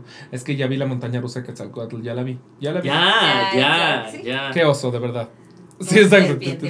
Tú- tú- La serpiente emplumada. exacto. Pero aparte me lo Dos imagino horas como de fila. una readaptación medio, medio Disneyificada. Como ¿Sabes? Como, como ajá, pero también como Hércules, ¿no? Así de, sí, llévate tus plumitas de Tlatoani, ¿no? Puta, sí va a pasar. Mega va a pasar. Sí lo veo. Tu máscara de Chuck Moll. Sí. Ya lo. Ya, oh. En Botarga. Ajá. botarga. Sí, sí, sí. Que salga la botarga de la Cuatlicue. Yo sí quiero una foto con la botarga de la Cuatlicue, la verdad. Todos los dioses en Botarga. ¡Wow! Sí, Sí, sí, sí. Me agrada, me agrada. Ok, a mí me pueden Queremos. seguir en todos lados si queremos. Así que si me quieren llevar a, ¿cómo se llama? ¿Atlantis? No. Atlantis, Atlantis era, era ahí, pues también Sí, era en esa zona. pues, ¿Tú ubicas Atlantis? Claro. Era un parque acuático. Sí, culerísimo, es que alguna vez lo pregunté aquí, la- el invitado no lo ubicaba. ¿no? era Culerísimo. Había pericos que hablaban, o loros, o como se llama. Muy acuático. Era una parte, era una parte aviaria dentro, del, dentro del acuático. Según yo no era tan culero, pero bueno, ahorita, ahorita de hecho sigue existiendo y parece como un, un, pueblo fantasma. Ahorita sí está culero. Ahora sí está cool. Ahora sí pasa una noche ahí, agárrate. Carlos Trejo, agárrate. Carlos ah, no, que Trejo. ahorita no está, está en la isla. Ah, chingada. ¿Qué, ¿Qué otro perseguidor de fantasma tenemos? Nada más, ¿verdad? Nada más. Oh, bueno, ni modo. ¿Pero qué decir? como un super mito de que hubo un tiempo en que dejaron allá los delfines y que nadaban en agua así súper verde. Sí, yo me creí ese mito. Fuiste tú. Tú fuiste el que Yo también. no creí el mito, yo me lo creí. Tú, tú también fue el, el que creaste el mito de los ajolotes mutantes en Xochimilco, ¿no? No, pero ¿sabes qué mito me encanta de Xochimilco? No sé si sea mito o sea verdad, pero que había manatíes y se los comieron. Ah, sí. Hay que preguntarle a también. Michelle. Hay que preguntarle a Michelle Ah, Rodríguez. Michelle Rodríguez debe saber. Rodríguez, Michelle Rodríguez debe Rodríguez. saber. Ajá. No, él también es de Xochimilco. ¿Había manatíes en Xochimilco? El mito dice que sí. Ah, o sea, los, los sí. Xochimilcas no pueden asegurarlo tampoco. Es contra la ley, no necesito. Sí. Lo firmamos un Firmaron NDA. un NDA con Mitch. Todos A. Mitch le firmaron un NDA y no pueden decir nada. sacrifican en el nuevo parque. Ajá. Ya déjenme despedirme. A mí me pueden encontrar en todos lados como Inmuni, Susi Latina, M de Vaca, guion bajo, M de Mamá, W, N de Nutella Y, y a la que lo encuentran como el guion bajo Aquelarre Podcast en Instagram y en Twitter, el Aquelarre guion bajo. No se les olvide que tenemos concierto magno espectacular, musicaleros. Viva los 2000. El 5 de septiembre pueden conseguir los boletos en Boletia. Si se meten a la página de la Aquelarre, más bien al Instagram de la Aquelarre, está el link en bio. O pueden conseguirlos en taquillas el mismo día, si es que todavía hay. Porque como tenemos gran elenco, quién sabe si vaya a ver. Eh, y pues nada, muchas gracias por haber Muchas venido. gracias, muchas gracias por invitarme. eh, eh, ¿se, Vamos, se logró, logró. se logró, es que se nos está di y Se di y di. Sí, no, yo, ya estoy, yo estoy a un mes de que se me olvide de qué se trata Sweeney Todd, entonces qué bueno que vine porque Sí, tenía que sí, refrescar la sí, memoria sí, de nos mamamos. manera. Nos mamamos y también, insisto, pausé yo la que la repinche mes y medio. Pero entonces- vamos a ir a ver Sweeney Todd. Vamos a ir la a ver producción Sweeney Todd. México. Vamos a hacer una watch party de La Usurpadora el musical. Ah, vamos a hacer un watch y a party. Eso partir de ahí vamos a mamaría. hacer un podcast en regreso con eso. Ok, va, va, me agajalo, me agajalo. Ahí nos tienes, Miguel Y Septiembre. con Emilio Treviño aquí. Y con Emilio. Ah, va, va, va. Y Emilio vamos se suma. Sí, Emilio, Emilio ya te sumamos. Ya. Tú no estás para saberlo, ya te sumamos. Ya, tú no, tú estás, tú estás incluido en Estás esta sumadísimo, hermano. Estás sumadísimo. ¿Y qué? Y Bernarda. Y ah, también Bernarda, a ir a ver y Bernarda. les vaya a compartir qué me pareció. Eh, y suscríbanse, no se, olviden, no se les olvide suscribirse. Si le dan ah, ahorita a este bonito botoncito y le dan bonito a la campanita, se entera cuando hay nuevo episodio. Si nos están escuchando en Spotify o en iTunes, eh, también suscríbanse y si nos dejan una bonita recomendación. Ah, Apple Podcast. Yo siempre Apple digo iTunes y sí está mal. En efecto, es Apple Podcasts. Eh, si nos dejan una bonita recomendación, unas bonitas cinco estrellas, nos, nos ayuda a crecer como familia. Entonces los agradezco mucho. Y ya estamos de vuelta. Manu se compromete a que estaremos aquí todas las semanas. en realidad soy yo el que se tiene que comprometer más que Manu, pero. Y si no, Entonces, yo les doy y si no, Pamba, Pamba. Y si no, se van a tomar 3 litros de agua. ¿Quién es eso? O sea, estamos seguros que trae un rotoplas el señor.